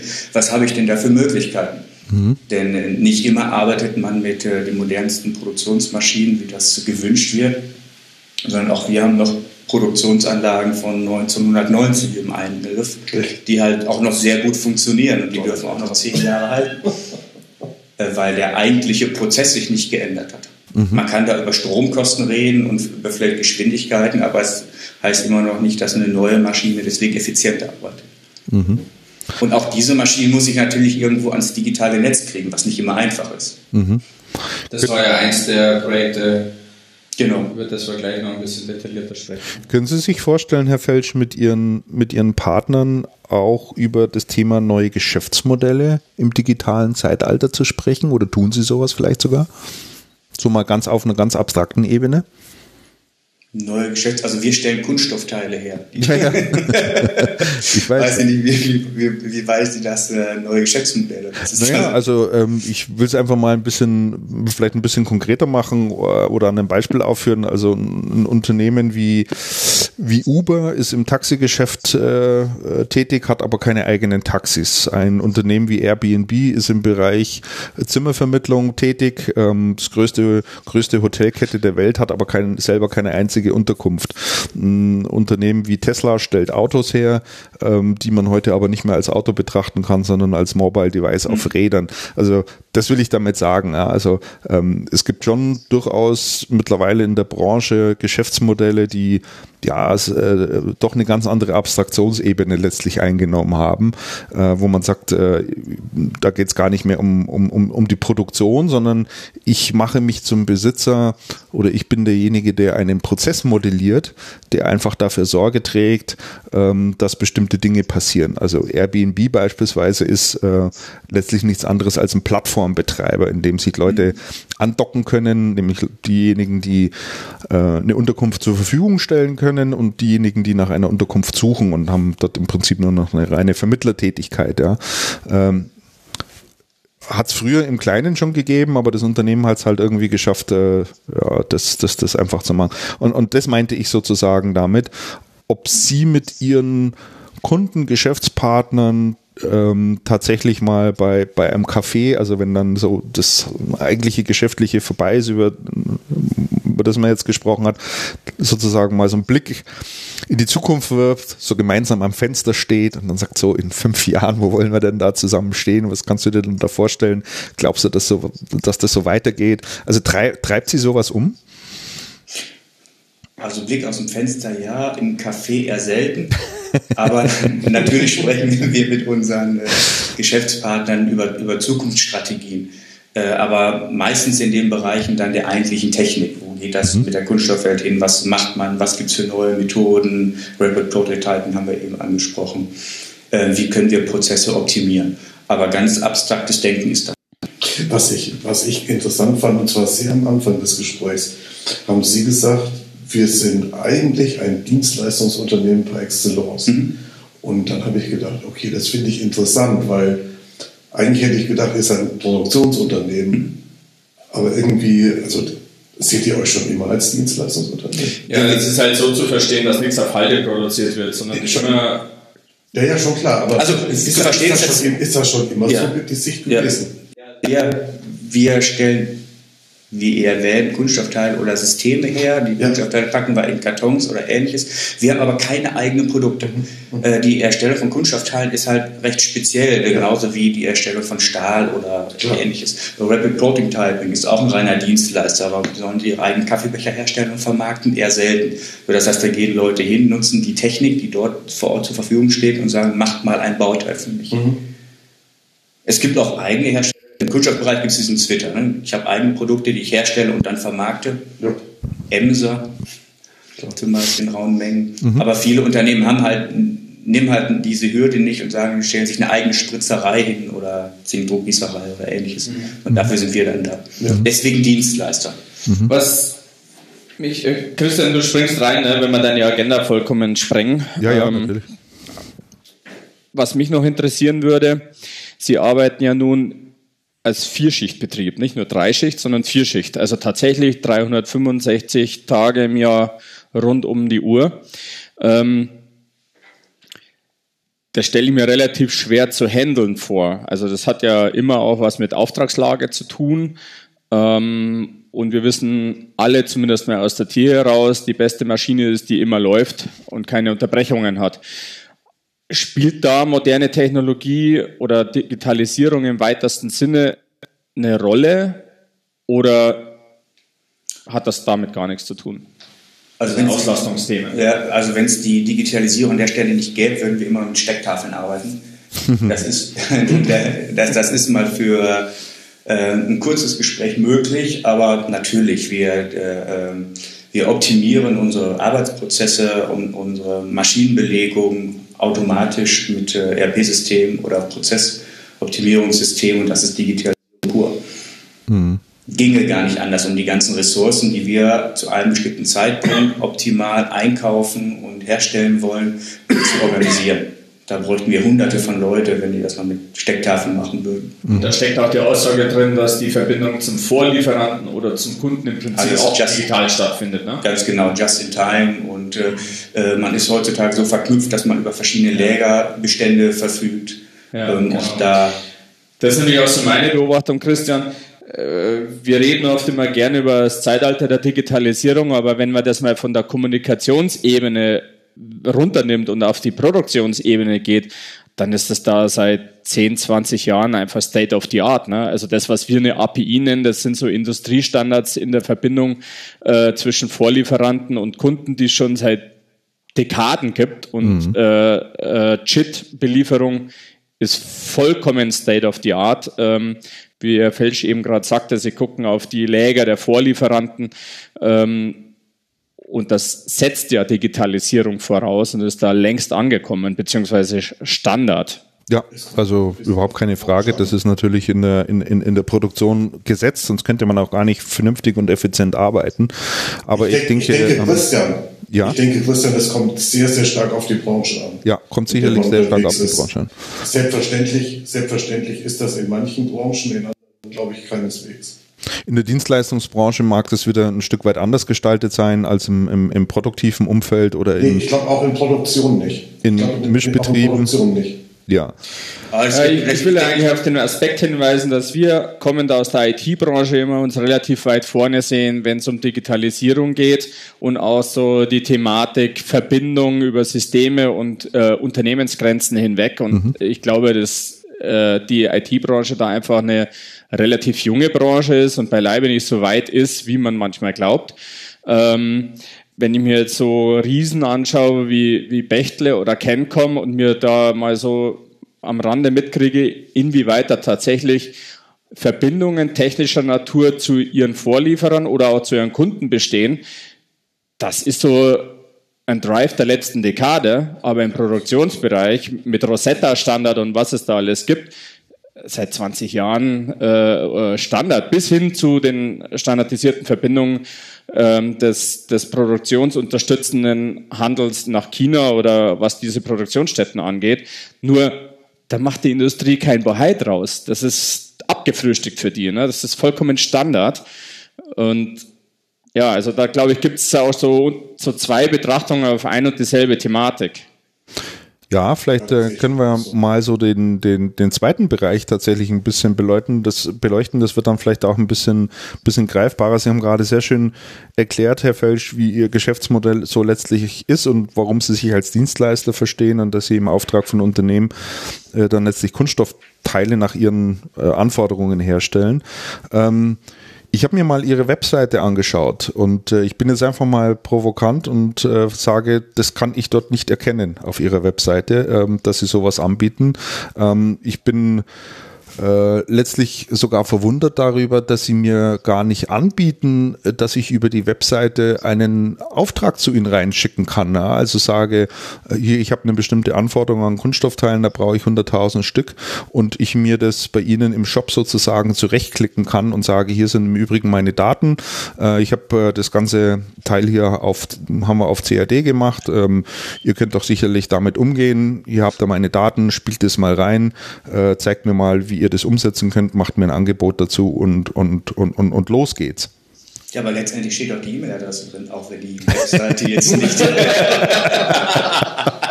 Diese Antwort hätte auch von mir können. Äh, auch wenn die Webseite nicht mehr den neuesten äh, Anforderungen entspricht, das sehe ich durchaus ein, da haben wir Handlungsbedarf, aber ähm, jetzt ist es so, dass wir nur mit ihren Daten relativ wenig anfangen können. Wir müssen den, den Spirit brauchen wir dahinter, was sie mit den Daten, was sie mit den Bauteilen wirklich haben wollen. Und deswegen ist ein Gespräch immer nötig und ein einfacher Onlinehandel an der Stelle ähm, wird bei uns nicht funktionieren, weil wir Individualteile herstellen. Wir haben keinen Shop, wo man sich eine, äh, eine Verbindungsmutter oder ein Gehäuse einfach so kaufen kann, was es zu Genüge gibt, sondern wir stellen halt wirklich Teile her, die eins zu eins zu einem Kunden sind. Mhm. Schon klar, aber wenn ich Ihnen doch die Daten rüberreichen würde und ich weiß, wie mein Teil aussehen soll, wie mein Kaffeebecher gestaltet sein soll. Ja, nehmen Sie die E-Mail, packen Sie da was eh Datenvolumen sind, und dann kriegen Sie ein vernünftiges Angebot. Okay, das, äh, das, das, das, das, mag vielleicht noch funktionieren, wenn. wenn ja, wir sind, wir, sind, wir sind etwas anders von einer, von einer industriellen Seite. Wenn Sie den klassischen Einkäufer sich mal nehmen, Mitte 40, Mitte 50, sitzt gemütlich in seinem Büro. Äh, der will gar keinen B2B-Handel machen. Der will sein Baustein nehmen, was er, oder seine Zeichnungen nehmen, die er von seiner ähm, Abteilung, Konstruktionsabteilung gekriegt hat, frag mal an. Und dann hat er entweder seine Kunden oder er sucht Kunden und dann schickt er die direkt dorthin, ohne viel Aufwand zu betreiben. Mhm. Ich will da trotzdem noch mal ein bisschen dranbleiben, Herr Felsch. Ähm, äh, ja, gebe ich Ihnen recht und ich kann mir auch vorstellen, dass äh, Ihr Counterpart sozusagen auf der anderen Seite auch noch Menschen sind, die, sagen wir mal, noch nicht so digital unterwegs sind und auch noch nicht diese Ansprüche haben. Nur stellen noch, Sie sich ja. jetzt mal vor.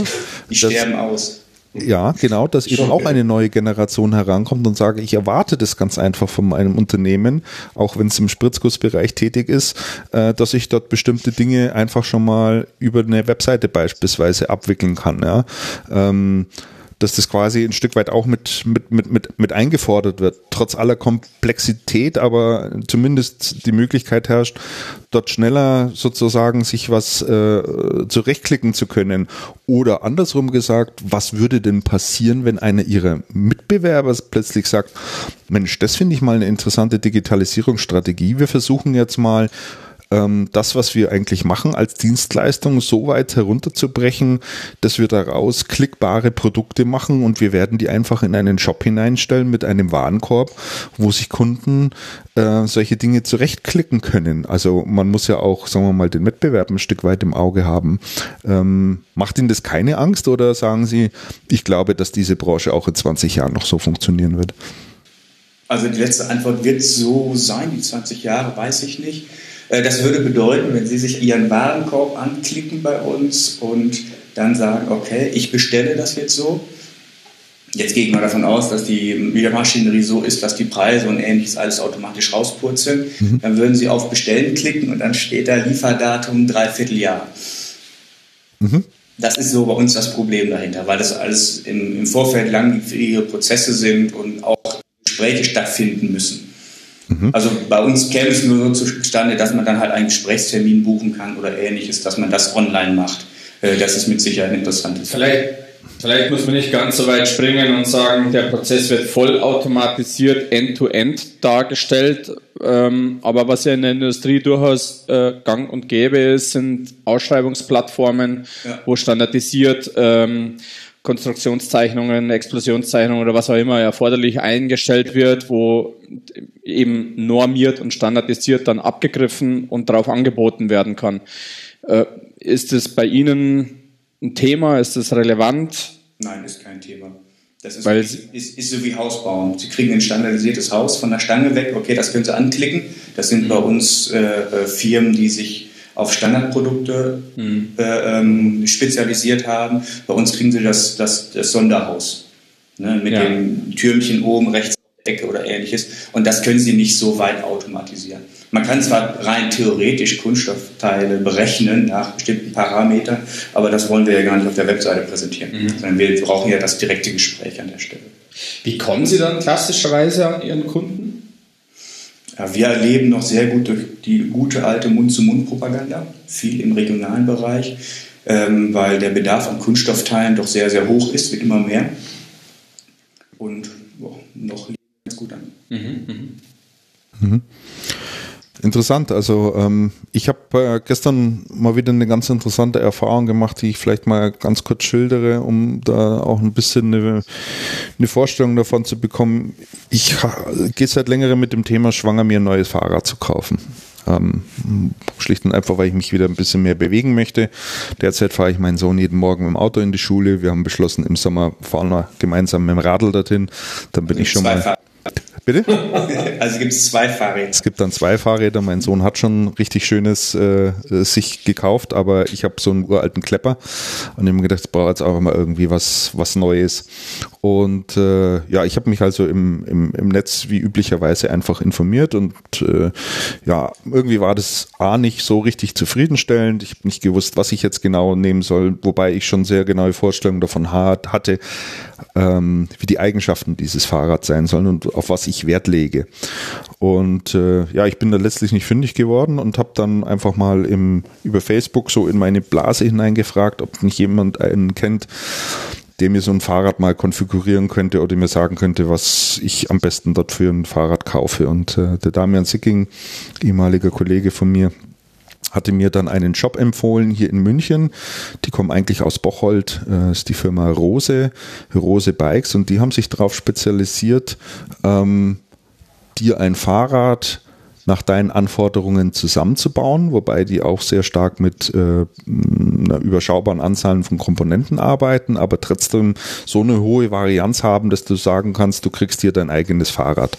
Und mir gedacht, das ist ja schön und gut und habe mir dort äh, den Shop angeschaut und äh, da bin ich dann das zweite Mal gescheitert, weil mir dieser Shop äh, zwar viel geboten hat, aber mir hat nach wie vor eines gefehlt, nämlich eine, eine, klare Beratung zu der einen oder anderen Komponente. Also warum soll ich jetzt diese Scheibenbremse nehmen oder jene oder warum diesen Sattel oder ähm, von den 15 anderen, welchen auch immer.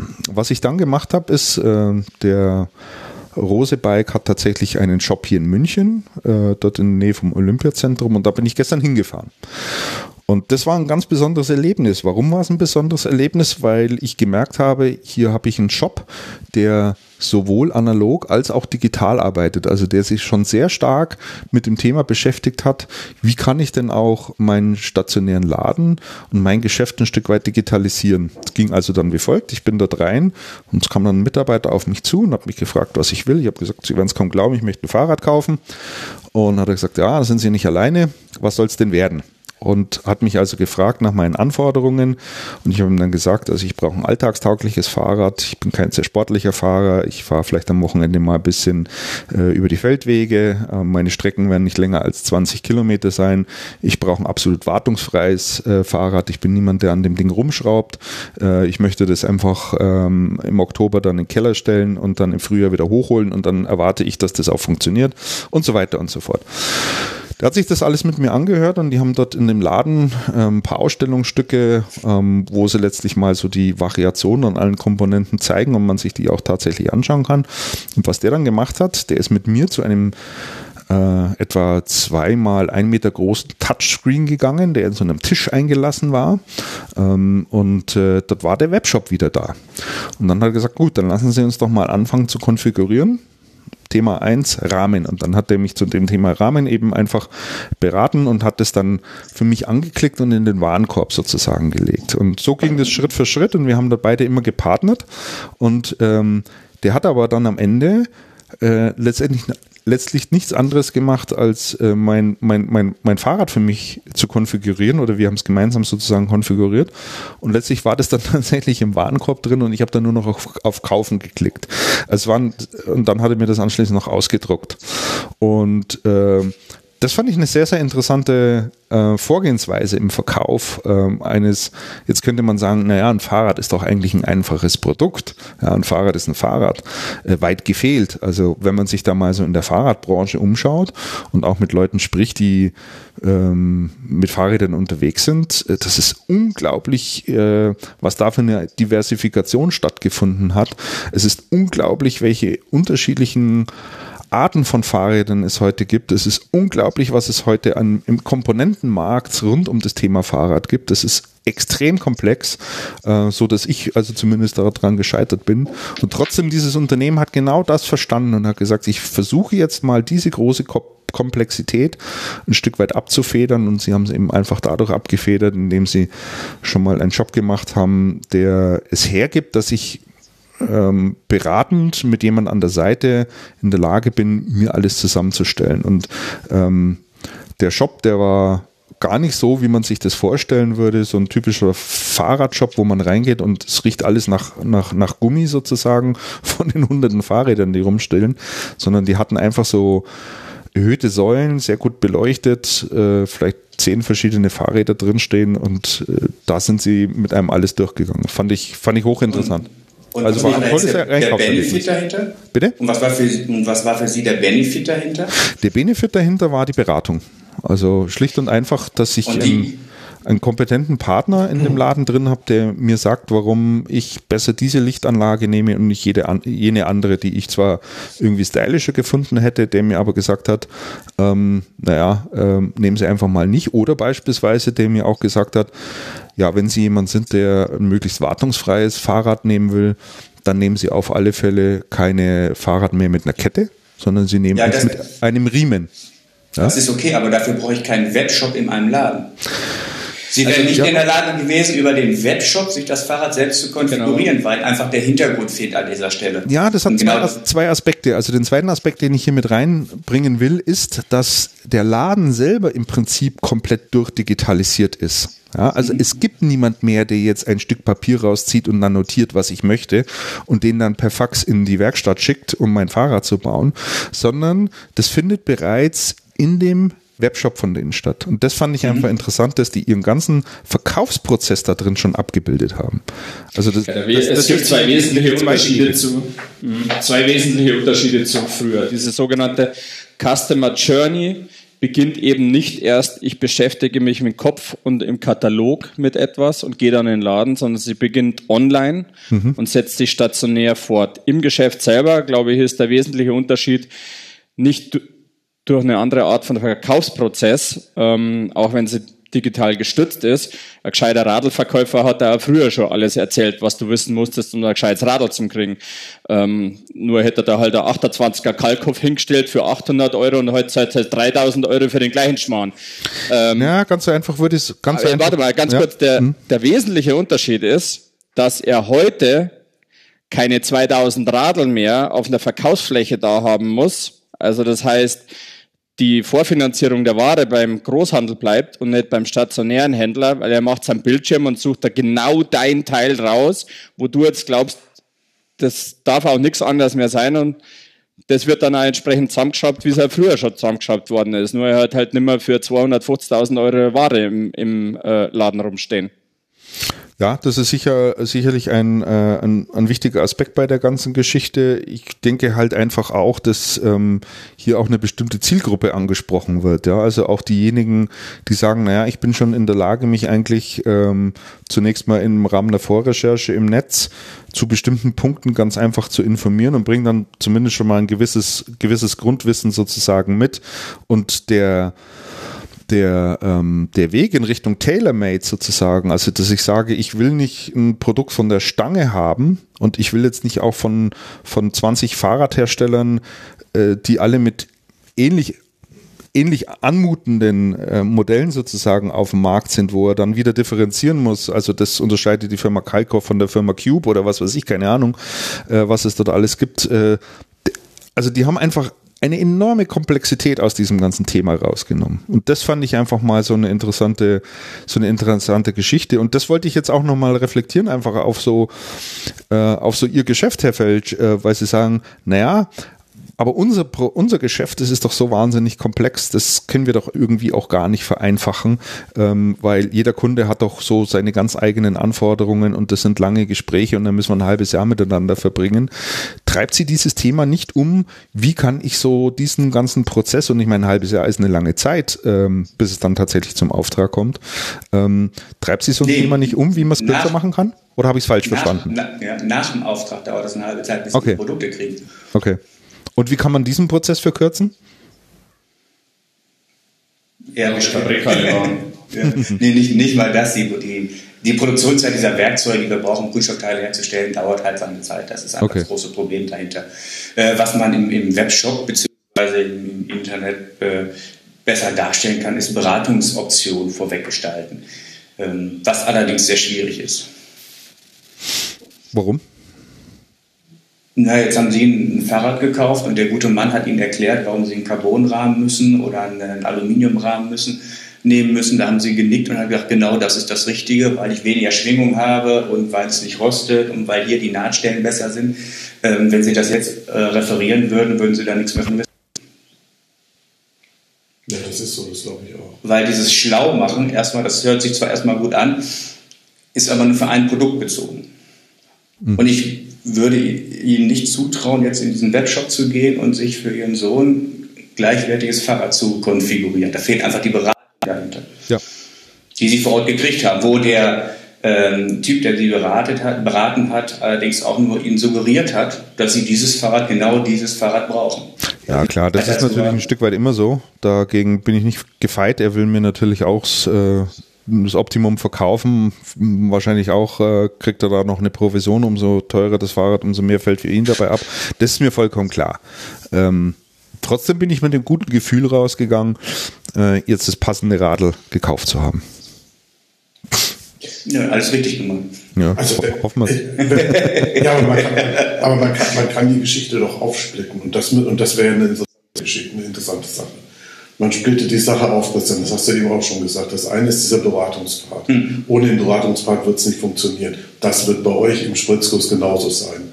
Beratungspart. Ja. Und der andere ist ja dieses, ähm, die Digitalisierung des, ähm, dieser ganzen Produktion, die Digitalisierung der Produktion bis in die Beratung rein. Mhm. Das heißt, in der Beratung fängt dann für den, der herstellt, am Ende, also für, für, für eine Fälsch würde dann die ähm, Produktionsplanung schon in der Beratungsphase stattfinden.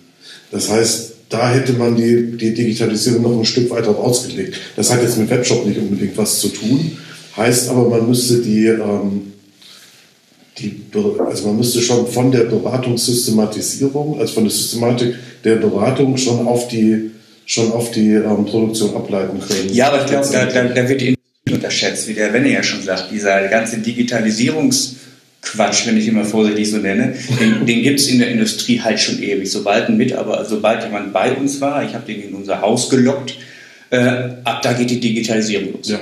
Und ab, selbst ab, ab, dem Punkt kann ich genau sagen, welcher Status, welcher Prozess, welche Beratung hat und kann sie zumindest intern erstmal äh, äh dokumentieren, dass jeder Mitarbeiter darauf zugreifen kann. Das heißt, Sie würden sagen, also okay, da sind wir heute schon angekommen. Ja. Das hat aber ganzen Webshop-Thematik und so überhaupt gar nichts zu tun. Nee, überhaupt nicht. Und das würde dem überhaupt nicht unbedingt helfen, mhm. weil letztendlich ist der Webshop ja die, ähm, oder sagen wir mal so, der Webshop funktioniert ja nur dann vernünftig, wenn man sich diese Gedanken schon gemacht hat. Genau. Also im Prinzip ist da noch eine Ebene mehr drin. Ne? Wenn ich so einen Fahrradhandel habe, dann schmeiße ich meine Anforderungen an ein Fahrrad rein. Das ist eine Art Trichter, die immer mehr verfeinert und zum Schluss kommt meine Konfiguration raus. Aber eins ist vollkommen klar, die Werkzeuge, mit denen das Fahrrad produziert wird, die Frage muss nicht gestellt werden, weil es einzelne fertige Teile sind. Mhm. Und das ist ja hier anders. Ich muss ja immer auch noch die Frage stellen, mit was stelle ich denn das Bauteil her? Das Werkzeug gibt's ja noch gar nicht. Das muss auch noch gemacht werden. Mhm. Selbst diese Komplexität könnte ich auch noch digitalisieren, aber ich muss am Ende die Frage stellen, macht das noch wirtschaftlichen Sinn? Also ist dann nicht einfach ein Gespräch zwischen Ingenieur und Ingenieur schneller, besser, billiger. Ich, ich darf und sollte ja nicht digitalisieren um jeden Preis. Das muss ich ja rechnen. Ja, absolut. Äh, deswegen vielleicht nochmal äh, zum äh, ein Stück weit zurückgespult, Herr Felsch, beziehungsweise Andreas, du hattest die Frage vorhin auch schon mal gestellt. Ich würde da gerne nochmal nachhaken. Inwiefern ist denn das Thema 3D-Druck dann für ein Unternehmen wie, wie das Ihrige ähm, interessant oder wie nehmen Sie das wahr? Also ist das ist das eine interessante Technologie, die irgendwann mal bei Ihnen auch zum Einsatz kommt oder tut sie es vielleicht sogar schon? I don't know. Also das ist das, er eben schon sagte. 3D-Druck gibt es bei uns schon seit sechs, sieben, acht Jahren. Mhm. Wird in der Entwicklung regelmäßig eingesetzt. Da geht die Entwicklung immer weiter, die Bauteile werden immer besser. Heutzutage kann sich, heutzutage kann sich jeder über wen auch immer, Amazon oder so, so einen FDM-Drucker auf den Tisch stellen. Den kriegt er für 1500 Euro, kann in seinem ähm, auf seinem Rechner sich ein 3D-Bauteil modellieren und ausdrucken. Das ist heutzutage nur einfacher geworden und jeder spricht darüber. Die Technik, die ist ja schon viel, viel älter an der Stelle. Mhm. Und sie wird in der Entwicklung schon, schon jahrelang eingesetzt. Mhm. Kein, Auto, kein Auto wird entwickelt werden ohne 3D-Drucker. Nee, äh, haben Sie das dann im Bereich Prototyping sozusagen im Einsatz? Genau. Ja. Okay. Obwohl wir das nicht selber machen, wir arbeiten über ein Netzwerk zusammen, aber das wird vor, bevor ein Werkzeug gemacht wird, wird ein 3D-Druck erstellt. Dieses wird technisch nochmal betrachtet, ob es funktioniert, ob die Maße passen, Einlausituationen und ähnliches. Äh, und erst nach Gutbefund wird das Werkzeug gebaut. Ja, also ich habe das auch bei der Euroshop beim äh, Partner gesehen, die eben diese Rücknahmeautomaten entwickeln und die gehen halt auch sehr lange und viel in Vorleistung, wenn sie Prototypen erstellen, wo sie erstmal testen, da ist ein Markt dafür da, aber trotzdem brauchen sie schon äh, gebrauchsfertige Funktionsmuster oder äh, äh Maschinen eben.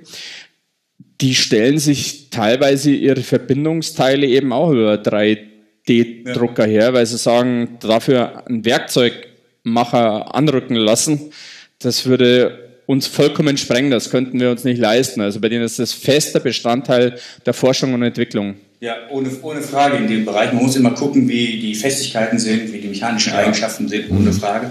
Aber gerade in dem 3D-Drucker sind wir in, einer, in einem Wandel. Das ist zum Beispiel heißt, da denken Firmen drüber nach, dieses Ersatzteilgeschäft darüber abzubilden. Wenn, genau. wenn, wenn ich ein Bauteil habe, ein, ich sage jetzt mal einen Möbeltisch und da ist mir eine Kappe kaputt gegangen, genau. dann, dann gehe ich nicht hin und zu dem Möbelhaus und sage, pass auf, da ist eine Kappe kaputt gegangen, sondern gehe ins Netz und sage zu dem Tisch, diese Kappe hole ich mir als 3D-Bauteil raus, ja, als, als, äh, als Datensatz und kann mir daraufhin einen äh, Prototypen selber bauen.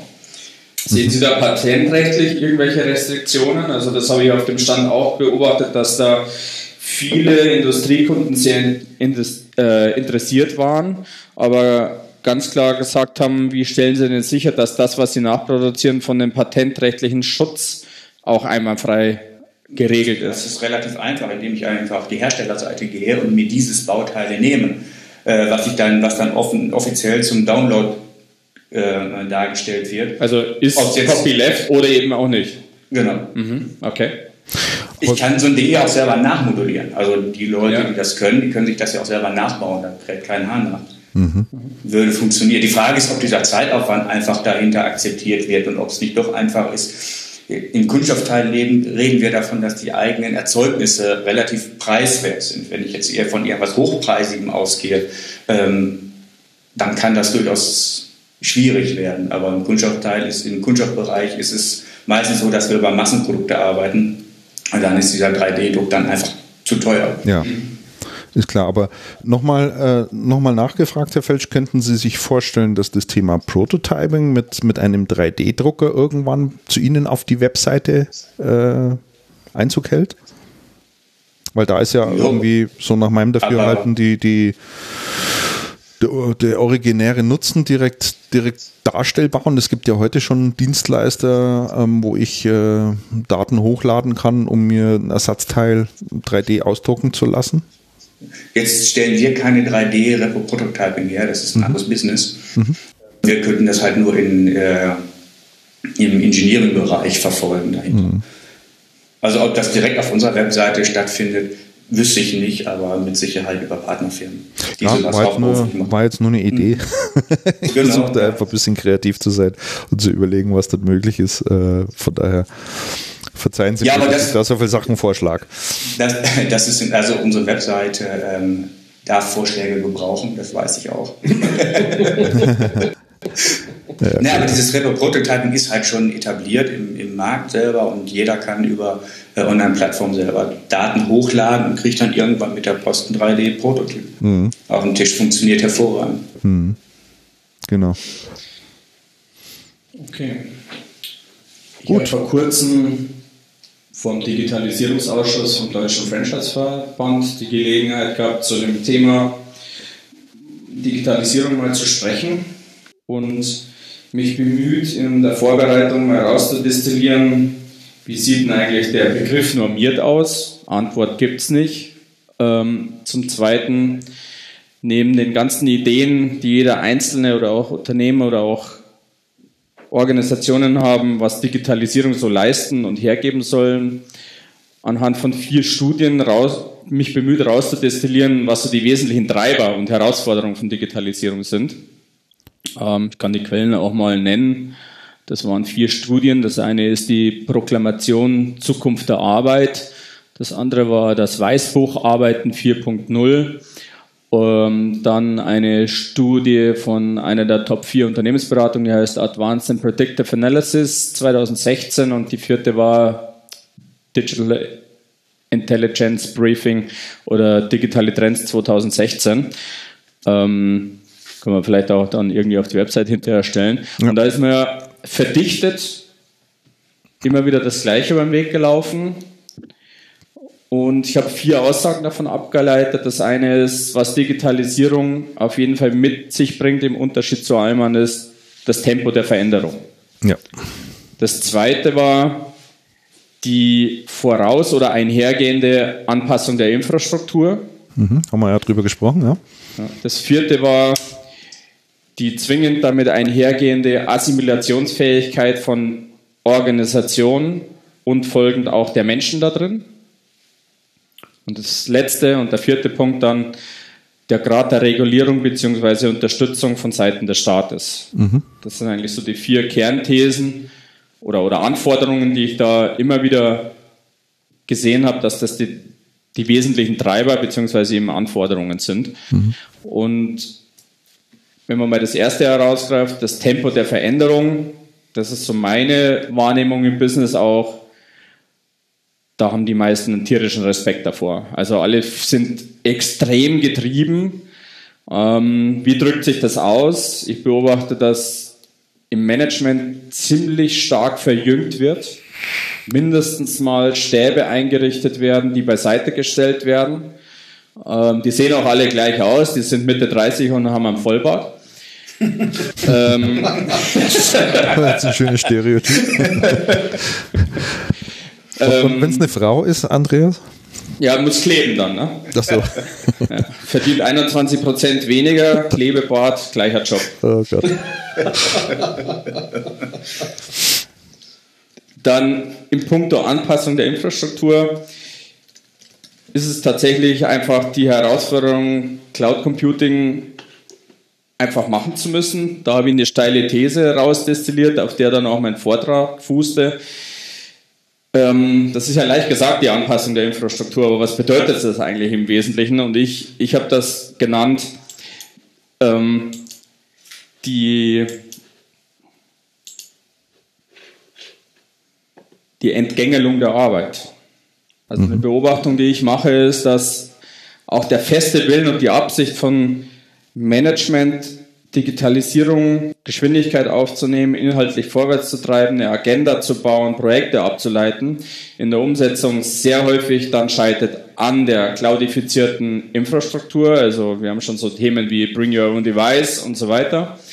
Ähm, dann aber vor allem Leute gegängelt werden von alten Systemen. Also das heißt, von zu Hause aus nicht bequem aufs ERP zugreifen können. Remote Desktop Arbeitsplätze einfach noch ihre Schwierigkeiten mitbringen, beziehungsweise nicht bequem sind. Ähm, Notebook aufklappen und wo auch immer arbeiten einfach für viele Unternehmen noch reine Theorie ist. Ähm, installierte Clients im ERP-Umfeld, im CRM-Umfeld äh, einfach Möglichkeiten rausnehmen, bis hin zu wenn man mal genau schaut, sind viele Menschen in der täglichen Arbeit einfach Bedienungssklaven von CRM-Systemen. Die geben Daten ein, statt dass die CRM-Systeme einen Output machen und sie in ihrer täglichen Arbeit unterstützen. Ich gebe dir mal ein Beispiel dafür. Ähm, wer heute mit Salesforce arbeitet, würde ich mal behaupten, ist doppelt so langsam wie einer, der mit Pipedrive arbeitet. Ähm, bis hin zu, wenn ich heute in mein CRM-System reingehe und ich benutze das HubSpot CRM, und ich kriege das allererste Mal ein E-Mail von einem potenziellen Kunden, dann schlägt mir das Plugin von HubSpot im Hintergrund sofort die Komplettierung der Adressdatensätze vor. Also es sagt, könnte es sein, dass das dieser Mensch ist, crawlt die Informationen über Xing, über LinkedIn, wo auch immer der Betreffende eine öffentliche Information hinterlassen hat nimmt die Adressen raus, nimmt die Verbindungsinformationen raus und ich kann einfach sagen, diese Daten in mein CRM-Adress-Stammdatensatz übernehmen. Das heißt, ich muss nicht mehr mit Copy and Paste arbeiten, geschweige denn Visitenkarten abtippen. Und ähm, das sind Systeme, die die Menschen in ihrer Arbeit unterstützen und mich nicht nach Feierabend dazu zwingen, irgendwelche CRM-Systeme zu pflegen mit Daten, die sowieso kein Mensch mehr anschaut in der überwiegenden Mehrheit. Ja. Ähm, ja, ja, oder dass du die, die, die Daten, es geht ja dann auch noch weiter, die Adressen halt gleich auch in einer Google Map drin hast ähm, und dann auch sagen kannst, ich bin eh gerade auf Reisen, wer ist denn hier eigentlich noch alles in der Nähe und ich den aus der App ja. heraus oder aus der Anwendung heraus auch dann direkt kontaktieren kann oder anrufen kann. Ne? Also es ist einfach so ein durchgängiger Prozess ähm, und äh, ich habe alles einfach immer an, an, an Ort und Stelle. Ne? Also es unterstützt mich einfach sehr, sehr stark in dem, wie ich vorangehe und ich bin nicht derjenige, der ewig und drei Tage sich alles zusammensuchen muss, sondern äh, wie du schon richtig sagst, das ist ein System, mm, was mich unterstützt, also tatsächlich unterstützt. Ja, man hat ja in den 90ern oder bis vor zehn Jahren noch so die These vertreten oder tut das auch vielfach heute noch. Sie haben es ja auch gesagt, Herr Felsch, dass das manchmal einfach auch gar nicht anders geht, dass ich im Prinzip eine Softwarelandschaft habe, die viele Disziplinen hat, also die sowohl CRM als auch Mail-Client und so weiter beinhaltet, ERP. Ähm, Jetzt wissen wir heute aber, selbst wenn ich eine Sage Office Line habe und die im ERP-Umfeld genau das trifft, was ich brauche, im CRM-Umfeld ist vielleicht nur lauwarm. Ähm, und da tut sich schon eine neue Welt auf und ich beobachte auch, dass jüngere arbeitssuchende Menschen das einfach auch abfordern, weil sie es, wer schon mal in der Startup-Szene geschnuppert hat, einfach auch anders kennengelernt haben, ähm, diese Hürden zunehmend weniger akzeptieren. Die haben keinen Bock mehr drauf, drei Tage auf eine ERP-Schulung gehen zu müssen, um so grundsätzlich verstanden zu haben, was will denn das Unternehmen von mir, sondern die wollen von der Softwarelandschaft unterstützt werden in ihren Arbeitsabläufen und in ihren Arbeitsprozessen. Und ich glaube, das ist ja nur eine von vier Punkten, die ich rausdestilliert habe. Wenn man will, dass Menschen sich assimilieren auf die neuen Anforderungen der Digitalisierung, wo es ja um Prozesserneuerungen in den meisten Fällen geht und auch um Ablaufoptimierung und Geschwindigkeit, dann muss man den Menschen auch die richtigen Werkzeuge an die Hand geben. Ja, also kann ich nur unterstreichen. Herr Felsch hat eben so gelacht. Das hat noch was anderes zu tun. Sie sprachen eben von Startups. Gestern war einer bei mir, das war auch ein Startup, den gibt es schon seit zehn Jahren. Ich habe gesagt, ab wann ist denn denn kein Startup mehr? Gut, das war, deswegen musste ich eben so schmunzeln. Wobei, wobei der Punkt von dir, Andreas, der geht ja auch zurück auf diese Geschichte am Anfang, wo Herr Felsch schon meinte, naja, ein Problem ist schon, die Leute auf Stand zu halten. Absolut. Heißt, der Schulungsaufwand ist enorm, aber es sollte eigentlich nicht enorm sein. Ja. ja, ich glaube einfach, dass moderne Arbeitswerkzeuge diesen ganzen äh, Schulungsaufwand in dem Maße nicht mehr erfordern. Weil, äh, wie du es eingänglich gesagt hast, das Thema Interface für einen Anwender einfach nichts mehr mit der darunterliegenden Technik zu tun hat, sondern die ist auch so dynamisch gestaltbar. Vor zehn Jahren hat man gesagt, mach dir dein eigenes Widget. Ähm, dass, dass es selbsterklärend ist. Und das ist auch der Einfluss von Navigation auf Websites, der natürlich äh, immer einfacher geworden ist. Der fließt zunehmend eben auch in die Oberflächen von diversen Produkten oder Softwareprodukten ein. Und das ist gut so, dass das zunehmend selbsterklärender wird und auch individualisierbar ist äh, und nicht einer sich auf den Ablauf von einer Software adaptieren muss, weil ein Buchhalter hat andere Needs an die Oberfläche als wie vielleicht ein Vertriebler oder ganz bestimmt sogar. Ja, und man dann auch gewohnt ist, sich hier noch fehlende Informationen ganz einfach zu beschaffen. Also die Systeme sind ja dann auch so aufgesetzt, dass wenn ich da drin starte, dass man mich auch in der Regel erstmal an die Hand nimmt und mir mal so die Grundfunktionen einfach auch in einem Art Tutorial oder E-Learning oder wie auch immer zeigt. Also ähm, beispielhaft, es gibt äh, dann Videos in YouTube und sonstigen Stellen, ähm, sei es von Anwendern oder vom, vom Anbieter direkt, der mir einfach nochmal bestimmte Dinge erklärt, wie ich sie ganz einfach brauche. Und es lässt sich einfach erschließen. Also ich brauche einfach äh, letztlich keine Schulung mehr und muss mich nicht mit Ballast äh, meinen Kopf zumachen zu Dingen, die ich dann später gar nicht brauche, sondern ich kann es wirklich so individuell für mich gestalten, dass ich sage, ich habe folgende Anforderungen und das muss das System können und wie richte ich das ein? Das erschließt sich dann in der Regel sehr, sehr schnell. Also das ist auch meine Feststellung. Ähm, wir haben ja auch, Andreas, viele Systeme ausprobiert, Dinge ausprobiert und für uns ist ja auch immer ganz, ganz wichtig, ist das ein System, was sich ähm, was mich tatsächlich einfach unterstützt. Und das, da kriegt man relativ schnell ein Gespür dafür, äh, ist es ein System, wo ich mich jetzt wieder zum Sklaven mache, ja, also was jetzt einfach wieder Dinge von mir abfordert, die ich nicht haben will, oder ist das, ist das Tool so intelligent gemacht, dass es mich einfach unterstützt? Ich denke, das ist schon auch immer ein ganz wichtiger Punkt äh, bei der Auswahl von so einem, äh, von so einem Werkzeug.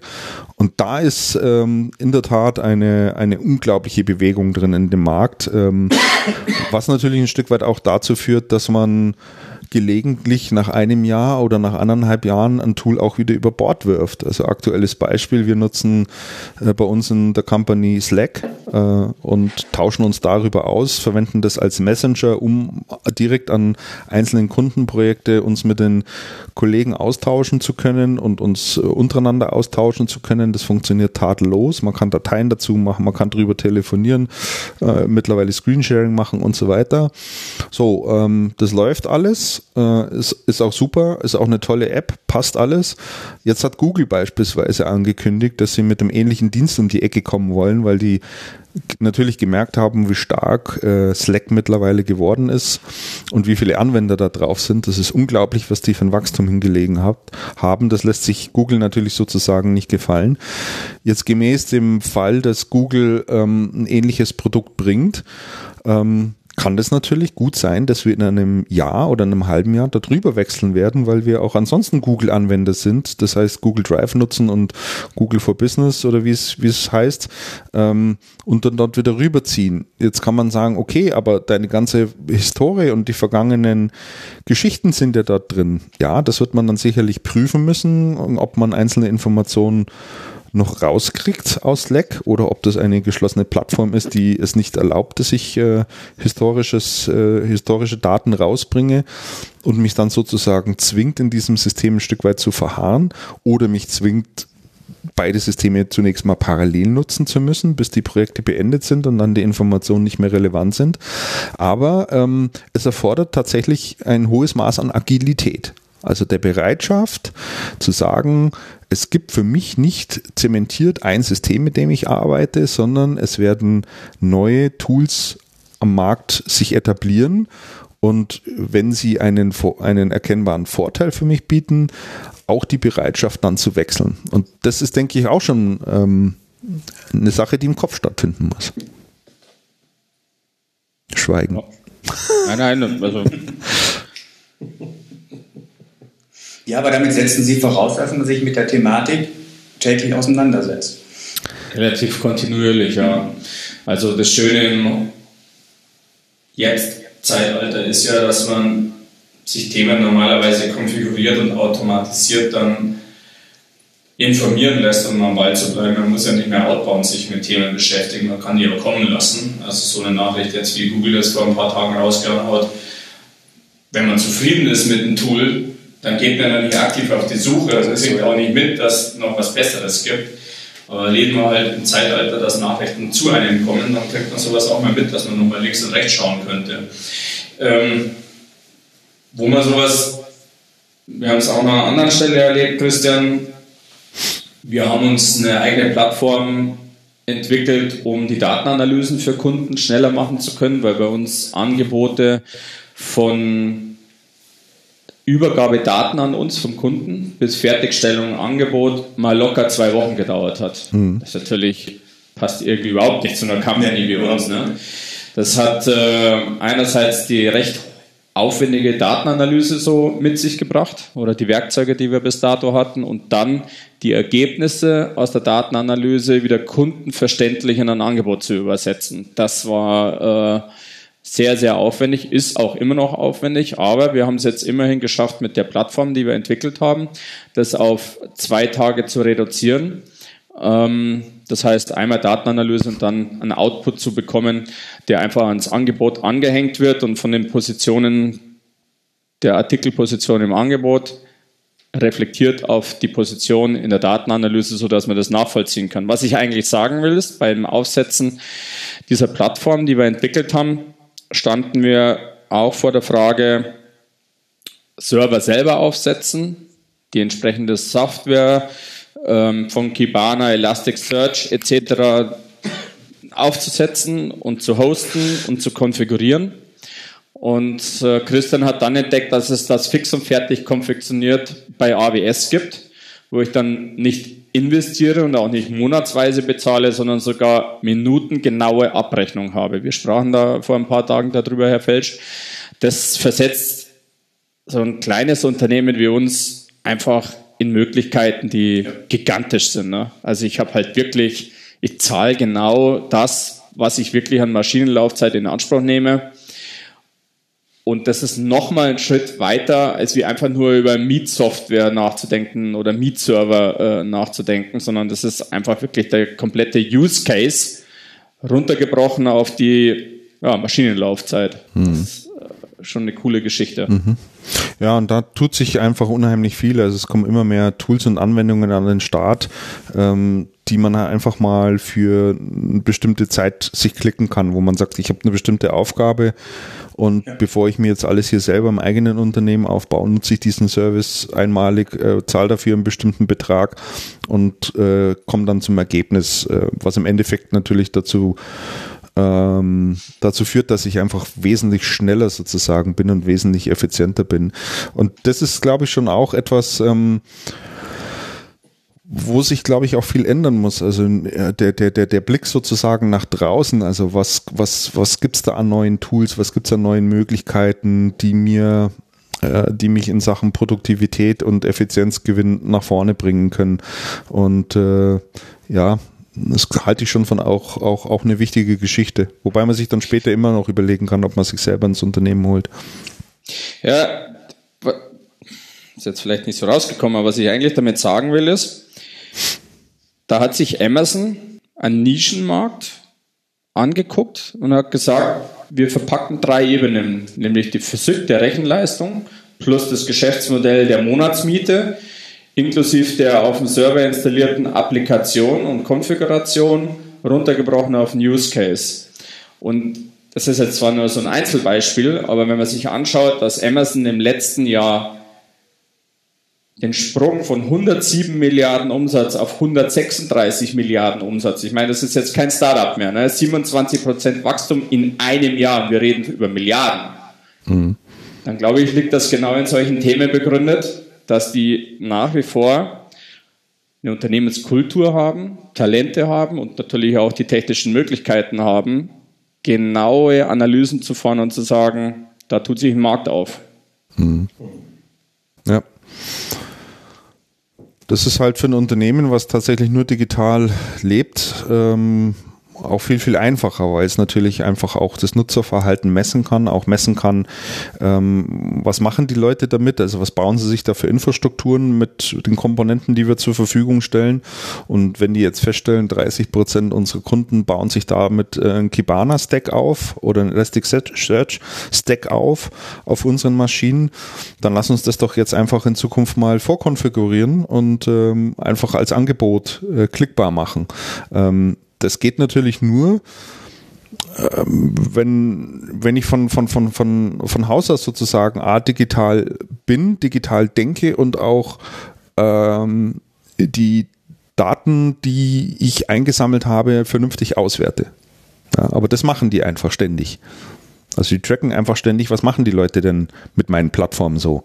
Ja, und wenn die dort einfach irgendwie feststellen, Trend geht gerade in die und die Richtung, dann machen sie dann einfach sofort schnell ein Produkt draus. Das ist natürlich sehr clever. Wollen wir mal auf das Projekt von Herrn Feld schwenken?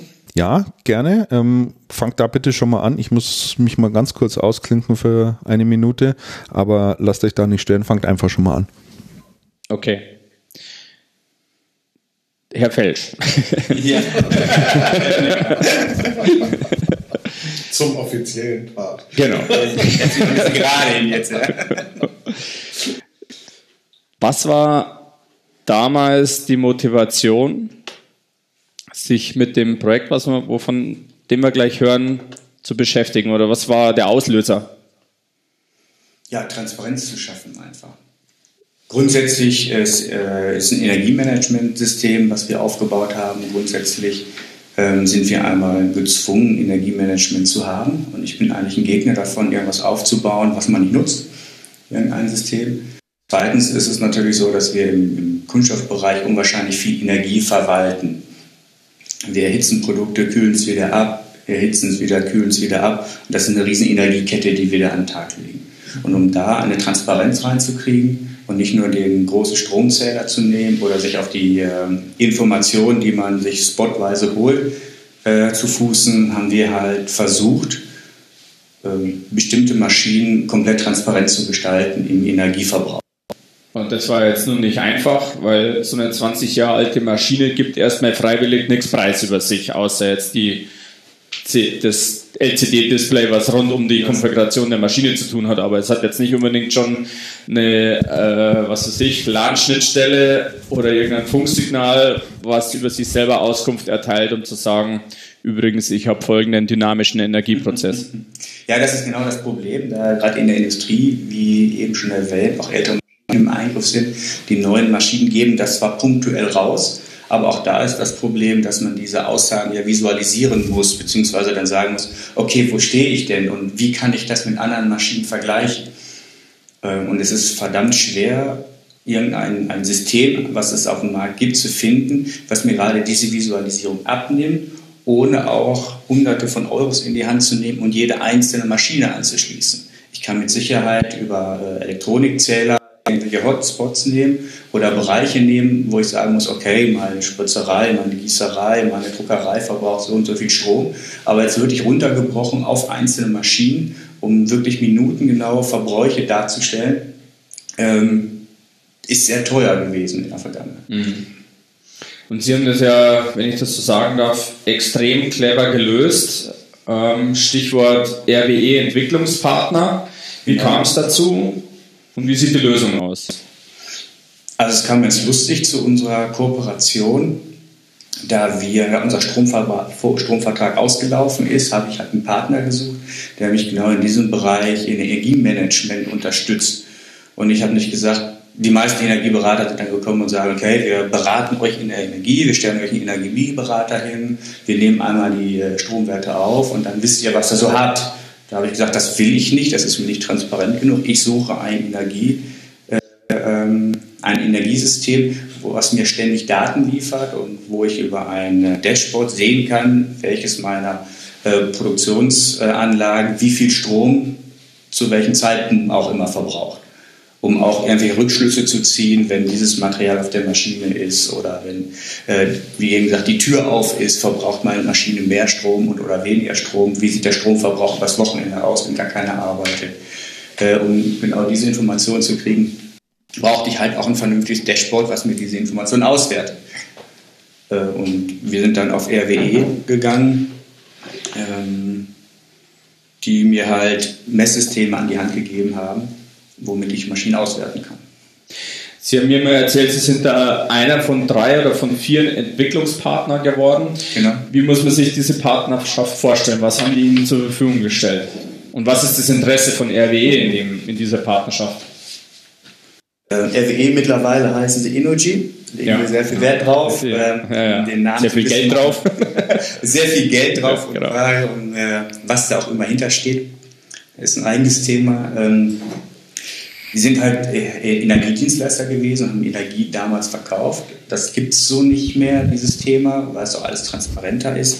Das heißt, die beschränken sich jetzt oder die wollen diesen Markt von Energiemanagement und Energietransparenz an den Markt bringen. Äh, und äh, Smart Home, eine Riesenklamotte, wo die sich ähm, auch noch stark einbringen. Und dieser ganze Bereich Energie, Energiemanagement ist halt ein Riesenbereich. Ähm, und man muss halt eine Art Transparenz schaffen. Und wir haben halt gesagt, okay, Sie haben ein System auf den Markt gebracht, was noch nicht hundertprozentig fit war. Die Gerätschaften gab es, aber es fehlten halt Kunden im, im Feld, die Versuche machen. Und wir waren relativ früh dabei. Mhm. Ähm, dass wir dann eine Partnerschaft eingegangen sind. Ich glaube, der wesentliche Unterschied zu durchaus existenten und von Ihnen ja auch äh, zitierten Systemen, die relativ teuer sind, und die, wenn ich es richtig verstehe, überwiegend über bestehende Schnittstellen gehen, serielle Schnittstellen etc. pp. Was RWE da anders macht, ist, die arbeiten, glaube ich, mit einer schlicht und ergreifend optischen Durchlicht, Durchlichteinheit Ganz genau. Die äh, einfach das LCD-Display, was auch eine 20 Jahre alte Maschine hat, einfach abfilmen oder abfotografieren im Hochgeschwindigkeitsbereich. Auf die Art und Weise Datensätze erzeugen, die dann für Sie zentral zur Verfügung stehen. Das, also genau, das Signal transportieren. Das ist eine Erfassungsmöglichkeit, die die Jungs haben. Das macht natürlich den Riesenvorteil oder hat den Riesenscharme, dass ich äh, Standardstromzähler ähm, mit relativ einfachen Mitteln halt abfotografiere. Die Zahlen werden dann übersetzt in mhm. Online-Zahlen, digitalen Zahlen. Vollkommen banal, ne? aber man muss auch mal drauf kommen. Genial. genau, total, total ja. genial, das Ding.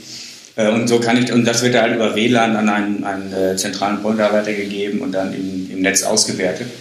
Ähm, und ich kann halt auch meine Auswertefrequenz stumpf eingeben, wie, mhm. wie online ich jetzt wirklich auf meine Stromverbräuche äh, zurückgreifen will. Das ist eine Möglichkeit. Was gibt es noch für eine? Ja, also es gibt die Standardmöglichkeiten über eine, äh, eine Stromring oder äh, wirklich einen digitalen Zähler anzuschließen. Oder ich kann auch alle anderen Medien mittlerweile integrieren, dass ich Gaszähler habe, Luftzähler dahinter habe. Äh, mittlerweile können die sogar Stückzähler einbringen, dass ich das mhm. direkt ins Verhältnis bringen kann. Mhm. Äh, und das halt alles dann vernünftig in einem sauberen Dashboard darstellen kann, dass ich mir jeden Morgen angucken kann, ich kenne ja nun von Berufswegen Ihre Energiedaten noch ganz gut, sowohl die Kosten pro Kilowattstunde als auch den Gesamtverbrauch. Ähm, Sie haben gerade ein Beispiel erwähnt. Ist das wirklich so? Also spielt so eine sich öffnende Tür, was natürlich so zu verstehen ist, dass dann ein Tor aufgeht, nicht eine normale Haustür in Anführungsstrichen, äh, beeinflusst das tatsächlich Produktionsprozesse? Ja, auf jeden Fall. Also in dem Bereich, wo wir sind, äh, ist kommt es immer so ein bisschen darauf an, wie die räumlichen Verfügungen sind, äh, die Maschinen darstellen. Ähm, wir arbeiten über Heizsysteme, wir müssen die Kunststoffe erwärmen und auch wieder abkühlen und wir arbeiten in dem Bereich so um, sagen wir mal, mittel 250 Grad. Und wenn ich jetzt Zug auf die Maschine kriege, muss die Maschine mehr arbeiten. Einmal unterbricht das den Fertigungsprozess, dass ich halt Schwankungen drin habe. Äh, unter anderem brauche ich halt natürlich auch mehr Energie. Und jetzt ist die Frage, wie genau die Maschinen dann abgekapselt sind und, und, und da spielen viele Faktoren dahinter. Und das RWE-System hat Ihnen geholfen, das schlicht und ergreifend erstens zu visualisieren und auch in Zusammenhang zu bringen. Was ist dann so eine Maßnahme, oder was ist ein Maßnahmenpaket, was Sie darauf basierend dann entwickelt haben? Also was haben Sie mit den, der visualisierten Erkenntnis dann in der Folge so beispielsweise getan? Ja, erstmal muss man halt erkennen, dass man Schwankungen hat. Das ist halt das A und O. Wenn ich, die, wenn ich keinen, keinen Fehler auf, halte, dann weiß ich auch nicht, dass ich den abstellen muss, sondern dann sind das normale Isolationsmaßnahmen im Endeffekt dahinter. Oder man regelt Pausen anders oder ähm, man schafft einfach andere Abläufe, um Energie vernünftig zu verwalten. Es stellt sich immer die Frage, äh, ich habe eine Pausenzeit von einer halben Stunde, muss ich meine Anlage absenken oder kann ich sie durchlaufen lassen in der, in der Temperatur oder welches ist die ideale Absenktemperatur? Das kriege ich natürlich nicht rausgefiltert, wenn ich am Ende meinen Stromverbrauch angucke. Mhm. So, und das kriege ich auch nicht wirklich raus, indem ein Elektriker kommt und hängt da mal für eine Woche eine Messung dran, äh, weil das einfach viel zu variabel ist an der Stelle dahinter. Mhm. Und früher hat man das alles über, über Spot-Messungen gemacht. Man hat mal geguckt, was habe ich so einen Verbrauch in der Woche, vor allem Standardwoche mit Standardaufträgen dahinter. Aber das ist es halt heutzutage nicht mehr. Wir in der Industrie sind viel äh, äh feiner gegliedert von, von Aufträgen, Auftragsarten, Auftragslängen. Und da muss man gucken, was man da optimieren halt dahinter. Mhm. Und Stromverbrauch ist heutzutage ein echt großer Batzen in der Gesamtabrechnung. Strom wird auch immer teurer und muss immer feiner betrachtet werden. Und da hilft das schon gewaltig, wenn man weiß, wann man wie viel Strom verbraucht. Mhm. Und haben Sie dadurch dann auch, ähm, also Mitarbeiterpausen und so weiter, okay, das ist ja abseits des eigentlichen Produktionsprozesses, aber haben Sie auch veränderte Eingriffe in den Produktionsprozess selber? Ja, erstmal kann man sehr gut feststellen, welcher Artikel wie viel Strom verbraucht um auch hinterher kostengünstig zu arbeiten. Denn unterschiedliche Materialien haben halt einen Stromverbrauch. Ähm, das ist aber schon eine sehr, sehr feine Aussteuerung dahinter. Am Anfang fällt einem halt auf, warum habe ich denn samstags um 2 Uhr überhaupt noch einen Peak? Warum habe ich noch einen Stromverbrauch und wo habe ich den? Das sind so die ganz banalen Dinge, die einem einfach nicht auffallen. Das ist so wie das Licht ausmachen, ist das bei Maschinen halt auch. Und da geht man als erstes dran. Das sind die, die, die Big Points, die man dann versucht äh, zu reduzieren oder zu umschiffen das, wie gesagt, kann man immer nur feststellen, wenn ich wirklich eine, eine kontinuierliche Aufnahme vom Strom habe. Mhm. Und das, das macht halt das Interessante dahinter. Andersrum kann ich diese Stromverbräuche mittlerweile natürlich auch sehen, über meine Maschinenlaufzeiten zu gucken. Ne? Läuft die Maschine oder wie viel Unterbrechung habe ich denn? Das sieht man ziemlich genau im Stromverbrauch. Mhm. Das heißt, Sie also haben jetzt lückenlose Aufzeichnung und Transparenz über den gesamten Produktionspark. Ganz genau.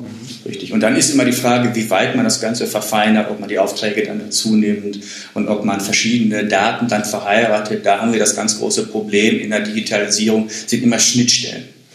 Ja, ich habe immer irgendwelche Daten, die ich zusammenbringen muss. Äh, und diese ganze Schnittstellenthematik ist noch eine ganz große da. Das wird meistens umschifft in, einzelnen Bereiche. Okay. Ja, diese ganze Mittelware, die dann immer noch an den Start gebracht werden muss, um die Dinge dann tatsächlich miteinander abzugleichen. Aber in der Tat ein Hochsprung. Entschuldige, Christian, haben Sie grundsätzlich mit dem Projekt den Energieverbrauch auch senken können? Ja, das war Sinn und Zweck der Übung einfach dahinter. Um erstens im, ersten Schritt, um äh, Totläufer auszustellen, das heißt sinnvoll, sinnlose Verschwendung von Energie aufzuspüren, wo man sehr schöne Aha-Erlebnisse äh, geben kann.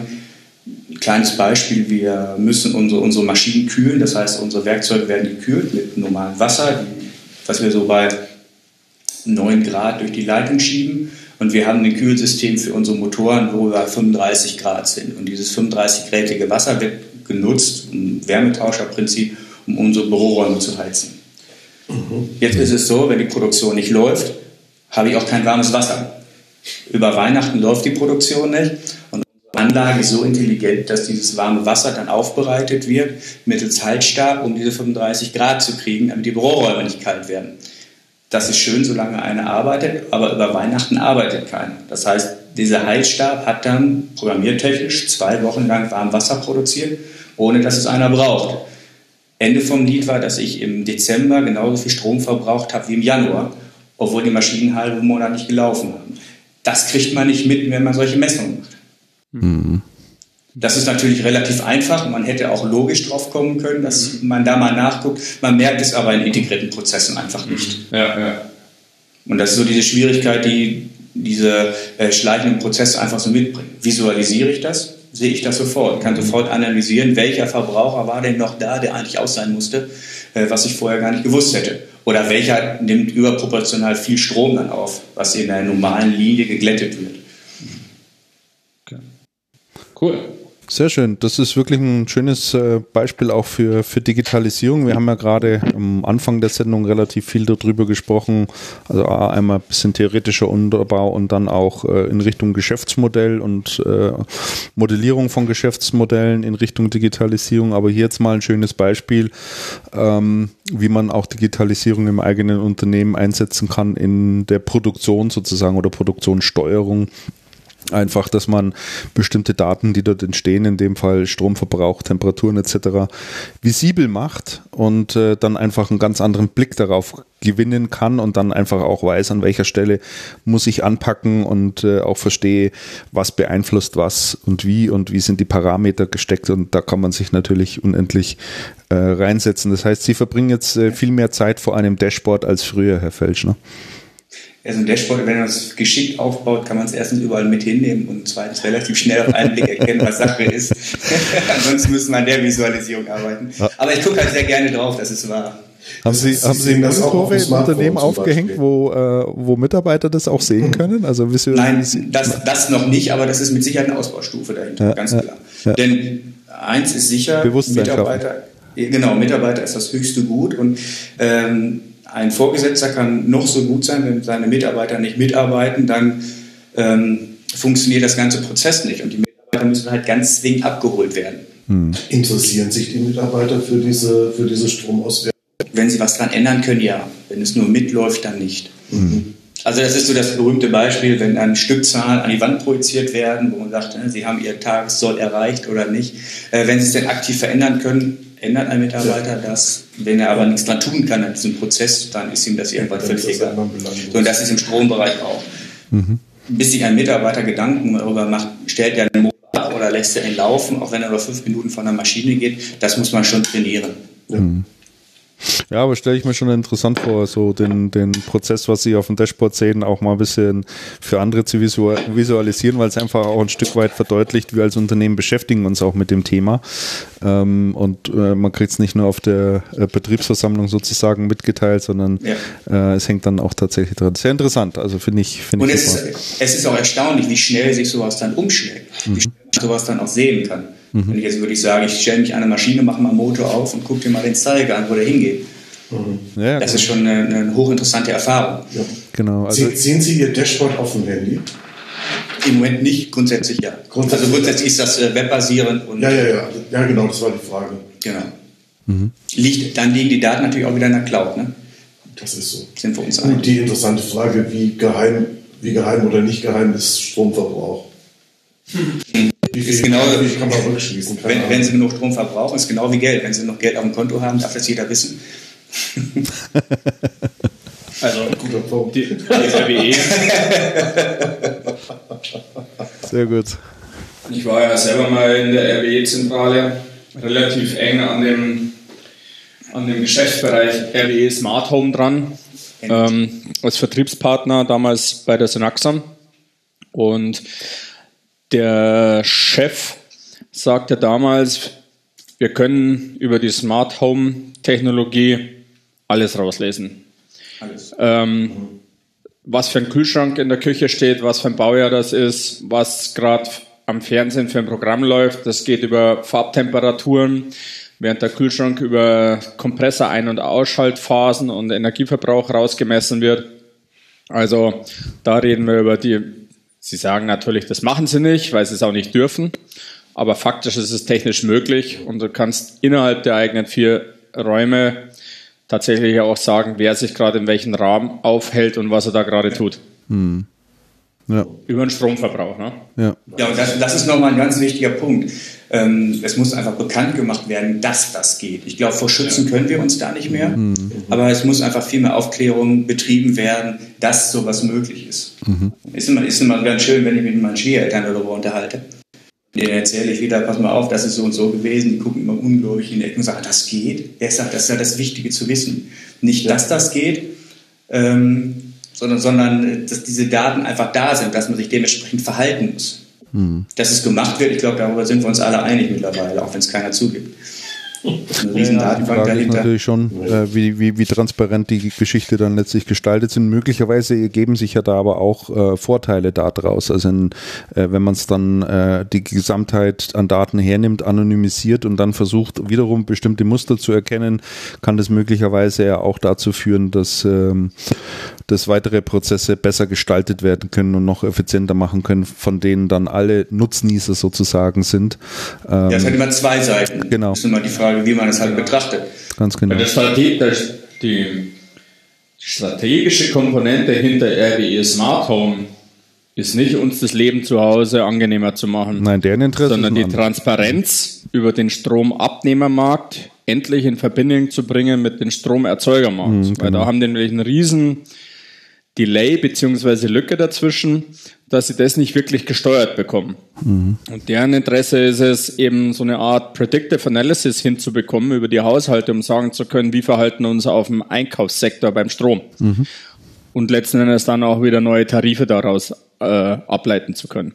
Ja, und halt dann die Steuerung der, der Stromproduktion insgesamt, um das einfach noch äh, besser machen zu können. Und das wäre ja dann in der Tat, äh, wenn es dazu zu mehr Effizient kommt, äh, würde uns das ja in der Tat allen zugute kommen, weil natürlich dann letztendlich äh, auch weniger Schadstoffe ausgestoßen werden. Also wenn man es dann letztlich mal global sieht und äh, eine Vogelperspektive einnimmt. Ne?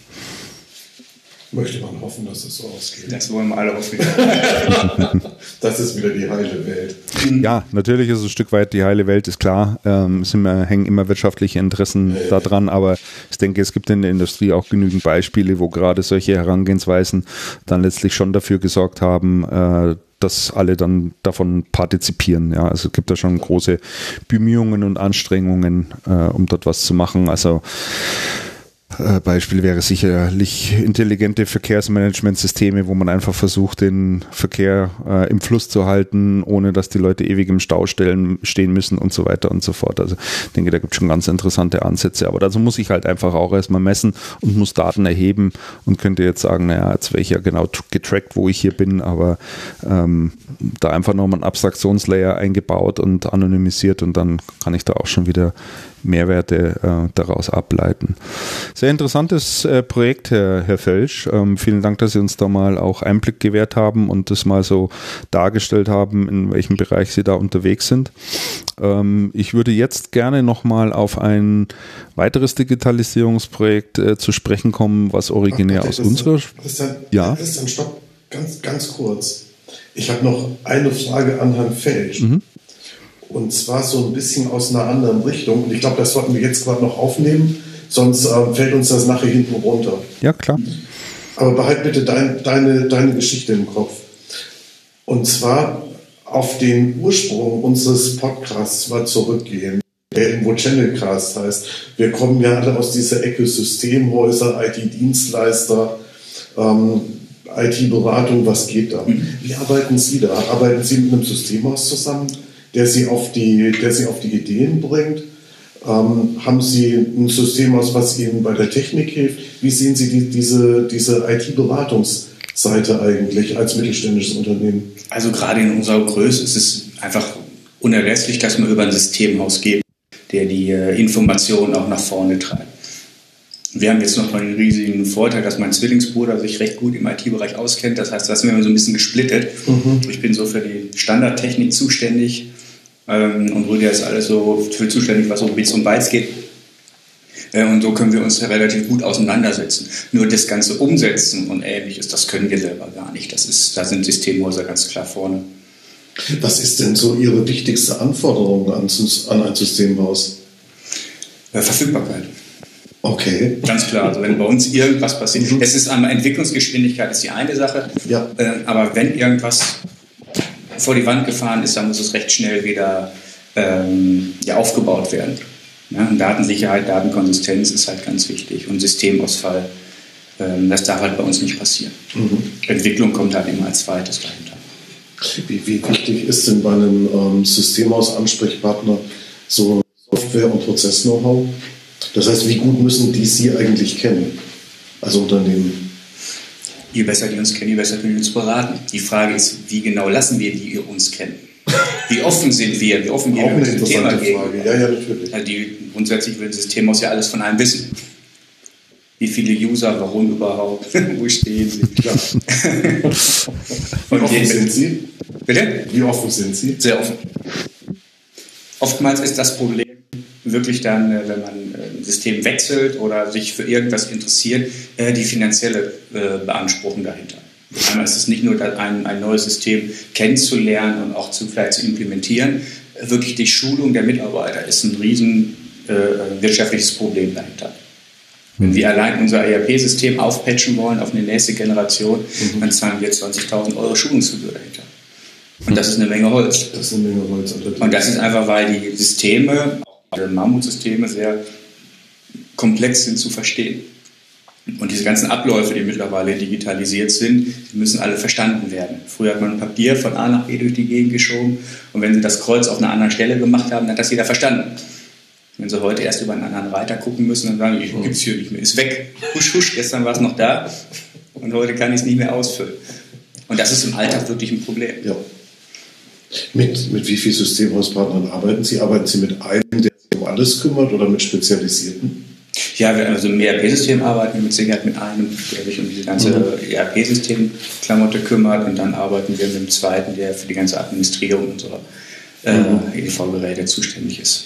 Da sind wir auch im Office-Bereich damit verheiratet. Und in der Industrie ist halt Office äh, immer noch Microsoft immer noch ganz weit vorne. Klar. Nein, nicht nur in der Industrie. Ja, eigentlich nur in der Industrie, ja, genau. Und, und, wie, ist das, und wie ist das im äh, Bereich Fertigung? Haben Sie da mit anderen Partnern zu tun oder? Weil es gibt ja dann oft so, so Spezialbusse, ähm, so ja klar, Maschinentechnik selber sind meistens Maschinenhersteller und äh, das größte Problem in der Industrie ist, die ganzen Daten, die man äh, erzeugt, äh, über eine Schnittstelle zusammenzubringen. Das ist ein Riesenproblem. Einmal ist ein Problem, wirklich Maschinen äh, ans Netz anzubinden und teilweise haben sie eine Schnittstelle, teilweise nicht, aber auch die Schnittstelle muss ja interpretiert werden. Richtig. Maschinen alle in einer eigenen Sprache arbeiten. Die haben zwar alle irgendwo einen Prozessor da drin, aber die Daten, die rauskommen, sind ja alle irgendwie äh, eigenständig. Und da gibt es noch keine DIN oder Norm, die mir das äh, vereinfacht an der Stelle. Wer kümmert sich darum? Ihr Systemhauspartner oder ist das denn jemand anderes? Wir zusammen mit dem Systemhauspartner bzw. mit den Maschinenherstellern. Okay, also das geht, das geht immer nur in drei Gestirn oder geht immer nur in Kombination, okay. weil diese Schnittstellen definiert werden müssen. Ja. Das heißt extrem arbeitszeitige Geschichte. Ja und extrem nerdige Leute, die da arbeiten müssen. Frage des Betrachtungswinkels. Ihre Kunststoffspritzer wahrscheinlich auch als Nerds bezeichnen. Ja, vermutlich, vermutlich. Sehr gut. Äh, deine Fragen soweit geklärt, Andreas? Jo. Prima, dann würde ich ganz gerne noch auf ein äh, zumindest kurz auf ein äh, Digitalisierungsprojekt äh, hinweisen wollen und äh, mal kurz besprechen wollen das uns unlängst über den Weg gelaufen ist. Das ist ein äh, Projekt äh, von jemandem, der bei uns in der Branche doch recht bekannt ist, nämlich der Heino Deubner. Heino Deubner hat ein neues, äh, eine neue Webseite sozusagen an den Start gebracht, die heißt printerforyou.com. Äh, wir verändern, wie Firmen Drucker kaufen, so heißt das Schlagwort. Und was der Heino Deubner dort gemacht hat, äh, finde ich einen sehr, sehr interessanten Ansatz, weil es ähm, zwei Dinge miteinander verbindet. Ähm, bisher habe ich einen Drucker eingekauft oder einen Drucker gekauft, in dem ich mich bei meinem Systemhaus habe beraten lassen, wenn ich mehrere gebraucht habe, ähm, welchen Drucker soll ich denn hier nehmen und der hat mir dann irgendeinen bestimmten empfohlen und äh, hat mir dann möglicherweise auch noch äh, Zahlen an die Hand gegeben, mit welchen Betriebskosten ich rechnen darf in der absehbaren Zeit, äh, abhängig davon, wie viel Papier ich verbrauche und wie viel Toner und so weiter und so fort. Und ähm, was Heino Deubner mit seiner Plattform gemacht hat, printerforyou.com, ist, dass er ähm, mal alle Druckermodelle, die es so auf dem Markt gibt. Ich glaube, er arbeitet da insgesamt mit sechs oder sieben oder acht Herstellern zusammen, also alles, was Rang und Namen hat und äh, hat dort äh, die ganzen Daten sozusagen von diesen Druckern hinterlegt, auch ähm, wie die mit dem Thema Tinte und Toner umgehen. Und jetzt kann ich mich auf diese Und den Website Service.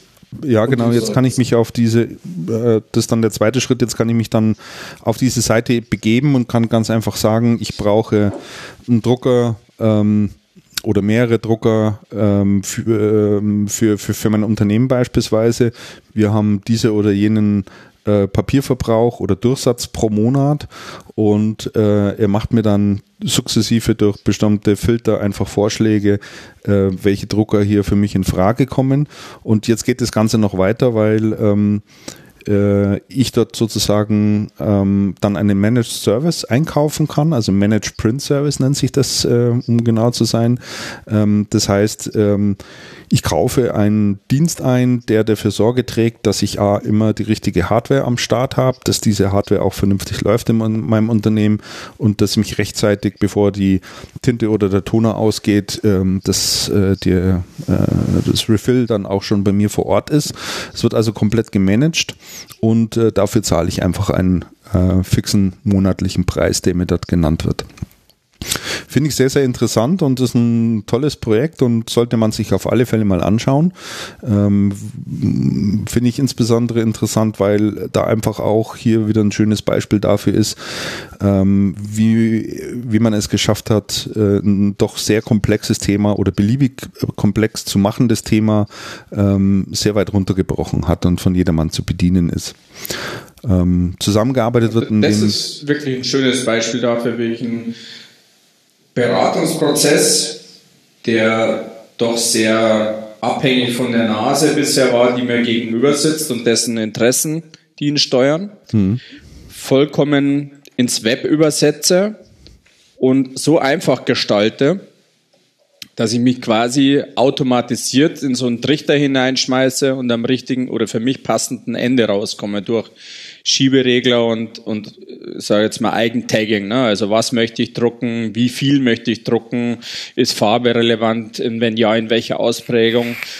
Das ist das Erste, äh, dass ich wirklich bei einer Range von richtigen Druckern rauskomme und Services und Verbrauchskosten.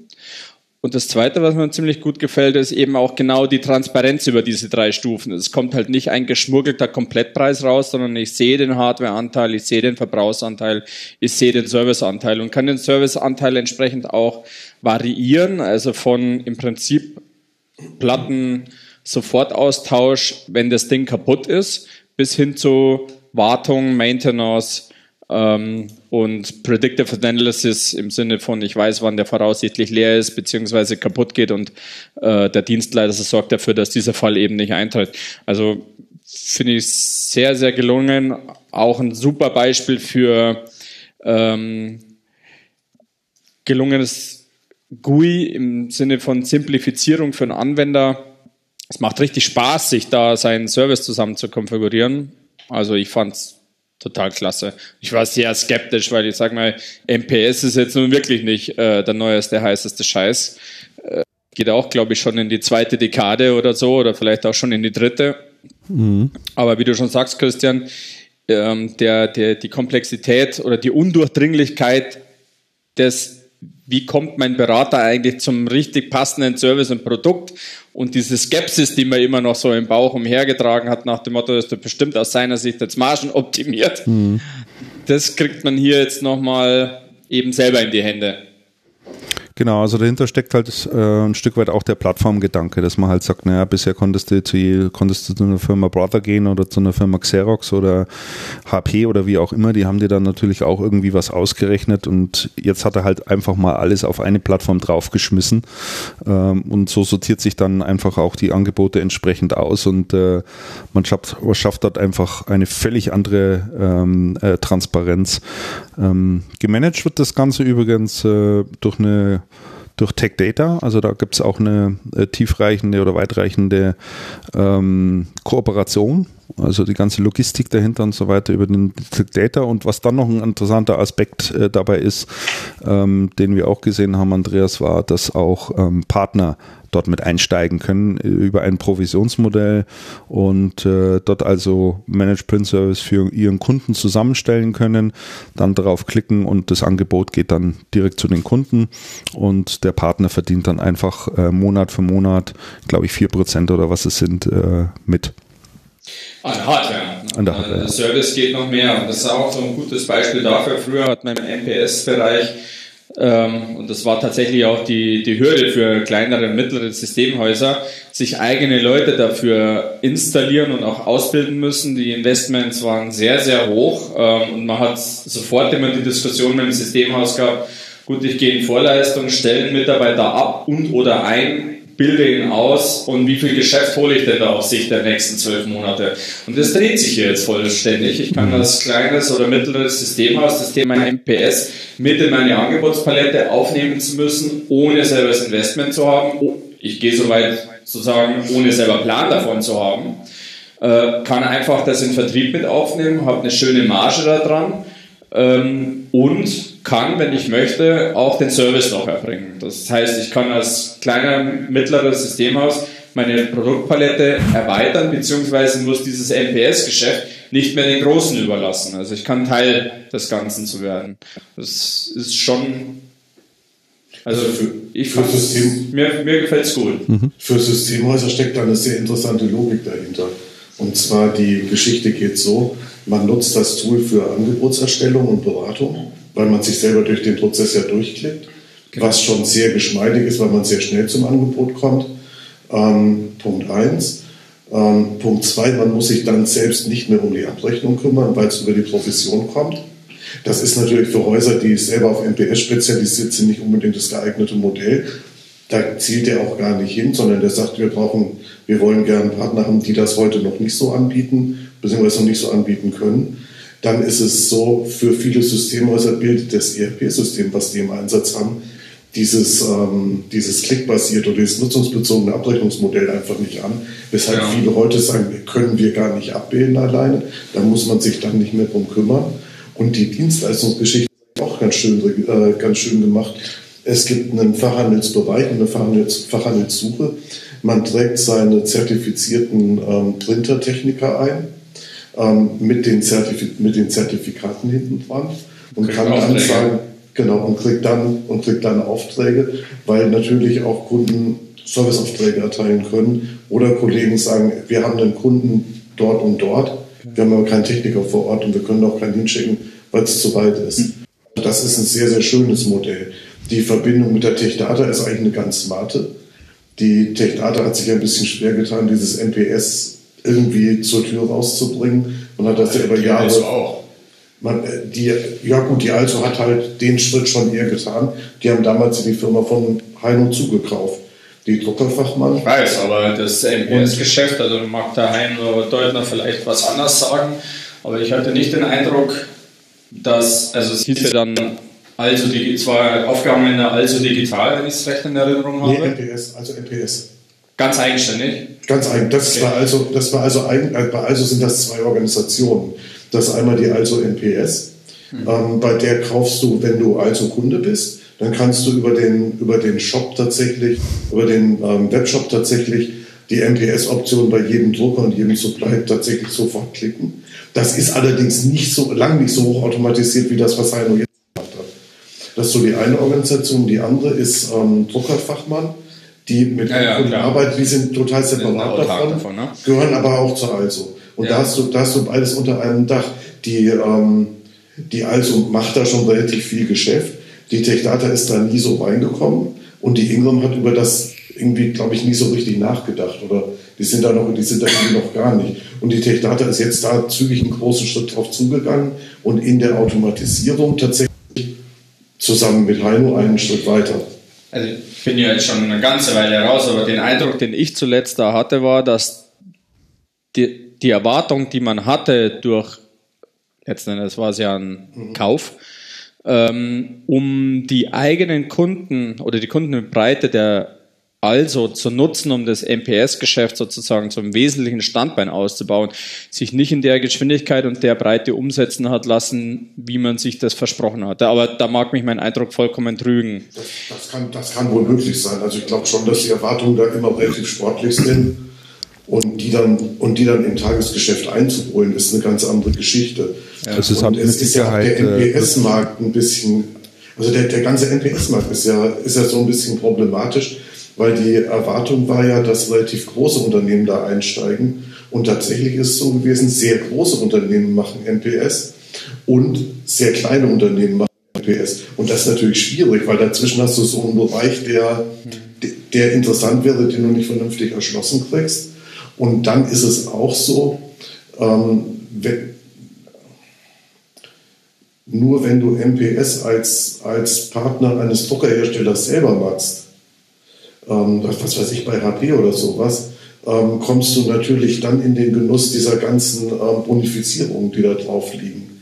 Das heißt, sobald man seine Umsätze über wen anders macht, und das ist natürlich auch ein Problem, was Heino mit seinem Modell jetzt hat, wenn ein HP-Partner, der heute im großen Stil MPS-Geschäft macht, auf Heinos Plattform schwenken würde, würde er die Umsätze nicht mehr eingerechnet kriegen, auf jeden Fall einen großen Teil nicht mehr, weil die ja über Heino dann irgendwie ähm, fakturiert werden.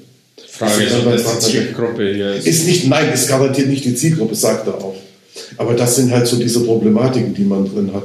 Und das heißt, wenn du heute halt sagst, okay, wir bieten das an, heißt das noch nicht automatisch, dass gerade die Großen, die großes Volumen machen, ankommen. Normalerweise ziehst du eher kleine an. Auf der anderen Seite ist natürlich so, ich schaue ja ab und zu auf die Plattform, wenn man auf Fachhandelssuche geht, ähm, muss man sagen, seit anderthalb Wochen sind die live und es sind fast 80 Häuser da drauf. Mhm. Das ja, ist schon sehr, sehr ordentlich und das ist über Deutschland auch sehr interessant verteilt. Also da gibt es gar nichts zu nörgeln. Damit trifft er schon irgendwie einen Nerv der Zeit also Frage ich kann ganz klar sagen, ich glaube, ich hatte bis vor zwei Tagen den Eindruck, dass wir in unserem eigenen Unternehmen die letzten zwölf Monate ganz gut vorwärts gekommen sind. Aber wenn ich mir das anschaue, was der Heino Deubner da in zwölf Stunden, Monaten hingestellt hat, dann muss ich vielleicht mal 24 Monate in Ausbildung gehen. Ich finde das unglaublich. 24 Monate hat er es vorbereitet. 24? 24. Ah, oh, okay, gut. Ja, aber das war die Softwareentwicklung, gell? Ja. Und er hatte dann in der. Das ist alles. Also es ist ja ein ja. Geschäftsmodell, was ja, in klar. drei Richtungen ausleitet. Ähm, ja, klar. Also, also ich wünsche da unglaublich viel Erfolg, weil das, was da jetzt steht, hat es auf jeden Fall verdient, meiner Meinung nach. Absolut. Das hat großes Potenzial. Wobei Heino dann auch meint, er hat das total unterschätzt.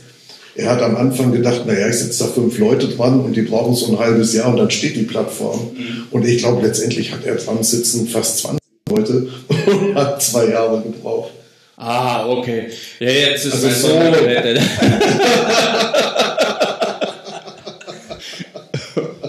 Sehr gut. Dann müsstest du anbauen.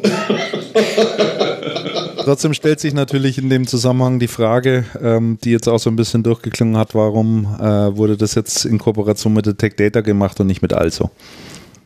Wo man ja eigentlich vermuten könnte, dass da die, die Nähe eigentlich von Haus aus schon eher gegeben sein müsste, wie auch immer, aber vielleicht kriegt man das ja irgendwann mal raus also, oder er also erzählt Heino, Also Heino selber meinte, ähm, ihn hätten schon in einer sehr frühen Phase des Projekts, ähm, hätte ihn hätte ihn der ähm, Oliver, Oliver Kaiser angesprochen und auch Michael Dressen. Also die haben sich sehr, sehr früh dafür interessiert. Mhm. Und er hat gesagt, von der Also ist da irgendwie wenig gekommen. Mhm. Wobei die Also hatte ja nur auch eine Lösung gekauft, das war ja seine.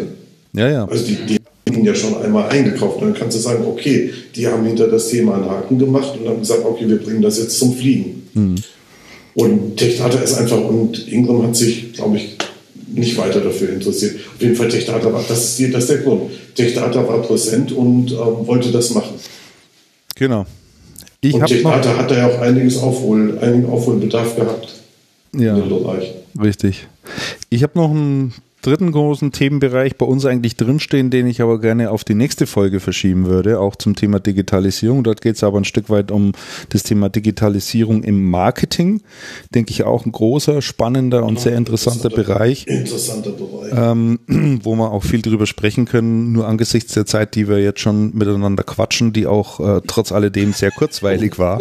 Also es äh, ist nicht so, dass es jetzt langweilig gewesen wäre, äh, würde ich den äh, Blog dann doch gerne auf die nächste Folge schieben. Äh, da werden wir sicherlich auch noch Gelegenheit haben, da mal in die Tiefe reinzugehen und mal zu schauen, wie ist denn der Stand und äh, äh, ja State of State of the Art im Bereich äh, digitales Marketing.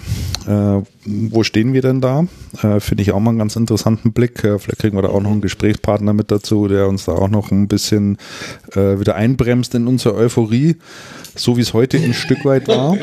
Ähm, aber gar nicht ist, ist meine ich aber, meine ich aber wirklich. Äh, Entschuldigung, nee, nee, mein gar nicht abwertend. Herr Felsch, Sie waren da ein ganz hervorragender Counterpart. Ich finde es auch immer ganz wichtig.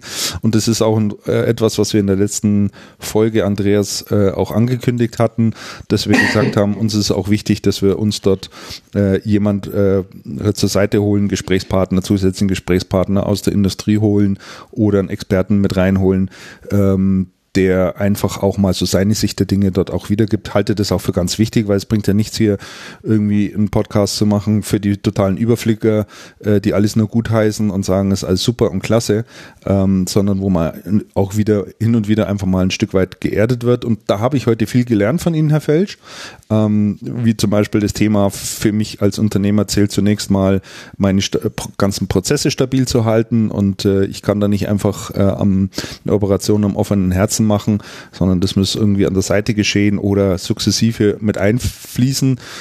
Dennoch fand ich es ganz gut, dass wir mal so ein paar Themen herausgearbeitet haben in Sicherung, in äh, Richtung äh, Digitalisierung eben zum einen ähm, wie setze ich eine Digitalisierungsstrategie auf? Welche Fragen muss ich da zu diesem Thema stellen? Äh, wir haben auch gesprochen über das Thema digitale Infrastruktur, hybride Modelle in der IT, die es mir ermöglichen, schneller voranzukommen, ohne mein eigenes IT-System ins Wanken zu bringen.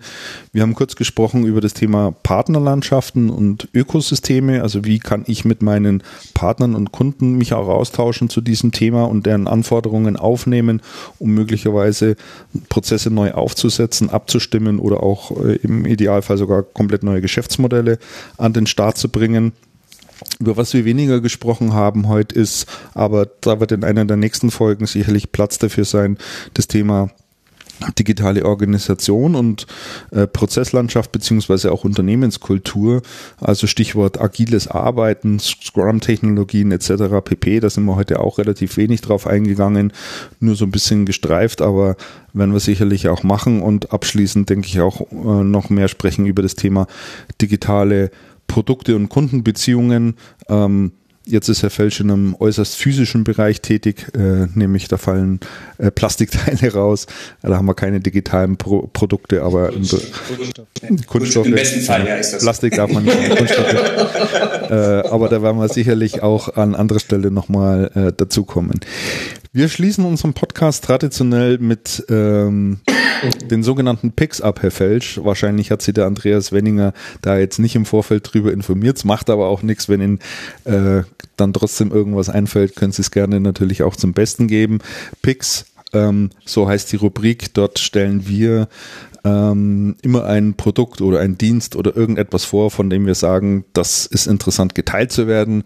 Ein anderer, man kann das natürlich auch über Facebook machen. Wir machen es hier im Podcast und geben einfach immer noch eine Produktempfehlung oder empfehlen irgendeinen Dienst oder irgendetwas anderes, was uns aufgefallen ist, wo man sagt, äh, das würde ich gerne mal den Hörern auch näher bringen, weil man glaubt, ähm, dass sie ganz froh sind um diese Informationen. Und äh, Andreas, vielleicht schicke ich dich mal als erstes ins Rennen. Du hast, glaube ich, sogar mehrere Einträge gemacht. Such dir mal was aus von den drei Sachen, die du dort eingetragen hast. Ja, du, Personalien überspringen wir auch komplett, oder? Was haben wir außer dem Herrn Beck?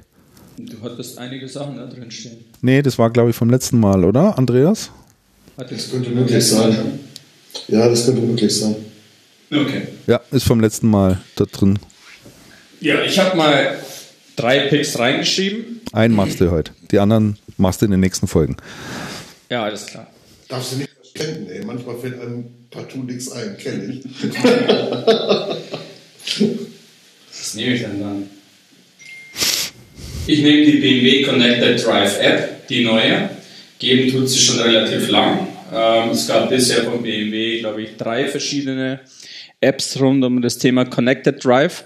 Warum pick ich die heraus? Weil sie die im Prinzip zusammengeschmissen haben und dramatisch erweitert haben. Also es gibt nach wie vor so Funktionalitäten wie Tankfüllungsstand äh, auslesen, Standheizung von der Ferne anmachen, Entriegeln, Fährriegeln, Lichthupe, äh, die letzte Meile zum Auto zu Fuß hin navigieren, wenn man nicht mehr weiß, wo man es abgestellt hat und so weiter und so fort. Das ist alles nicht neu. Ähm, was aber wirklich neu ist, ist, dass ich in den Einstellungen mittlerweile unglaublich viele API oder Verbindungsmöglichkeiten zu Third-Party-Anbietern habe, unter anderem beispielsweise zu Google. Und ich kann dort ganz einfach den Google-Kalender mit BMW Connected Drive verbinden, was für mich im Ergebnis zur Folge hat, dass die Termine von meinem Kalender in meinem Auto zur Verfügung stehen und mir meine BMW Connected Drive App sagt, weil sie auch wiederum im Realtime Real-Time-Traffic-System angeschlossen ist, wann ich gefälligst meinen Allerwertesten zur Garage bewegen soll, losfahren soll und rechtzeitig beim Kunden sein soll, äh, anzukommen, auch unter Einbeziehung der Verkehrssituation. Und dieses lästige Konfigurieren des Navigationssystems, auch wenn man Voice-Steuerung hat, entfällt komplett, weil die Daten, also die Adressdaten vom Google Kalender, eben übergeben werden von der Schnittstelle im BMW Connected Drive und automatisch im Navigationssystem als nächstes Ziel zur Verfügung stehen. Mhm. Das hat für mich einen unglaublichen Arbeitserleichterung, beschleunigt vieles. Die Daten im Kalender kommen natürlich, also die Adressdaten vom Kunden kommen natürlich über die API von unserem Pipedrive, äh, weil der Kalender selber ist ja erstmal doof. Nicht immer hat man dann eine Adresse drin. Aber das ist äh, genau dieses Bindeglied, was mir noch gefehlt hat.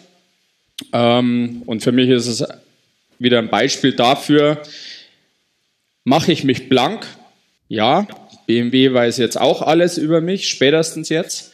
Aber der, der Mehrwert, äh, dieses wann fahr rechtzeitig los, bis hin zu ich muss das Navi nicht mehr füttern, ist einfach fantastisch.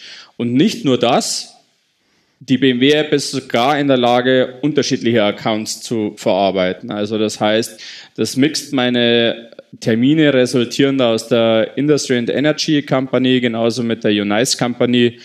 Und das ist so das i-Tüpfelchen, wo ich sage, das äh, ist für mich eine Lebenserleichterung und macht echt Spaß. Wenn jetzt deine Frau damit fahren würde, die könnte ihren Kalender da auch noch reinschmeißen, oder?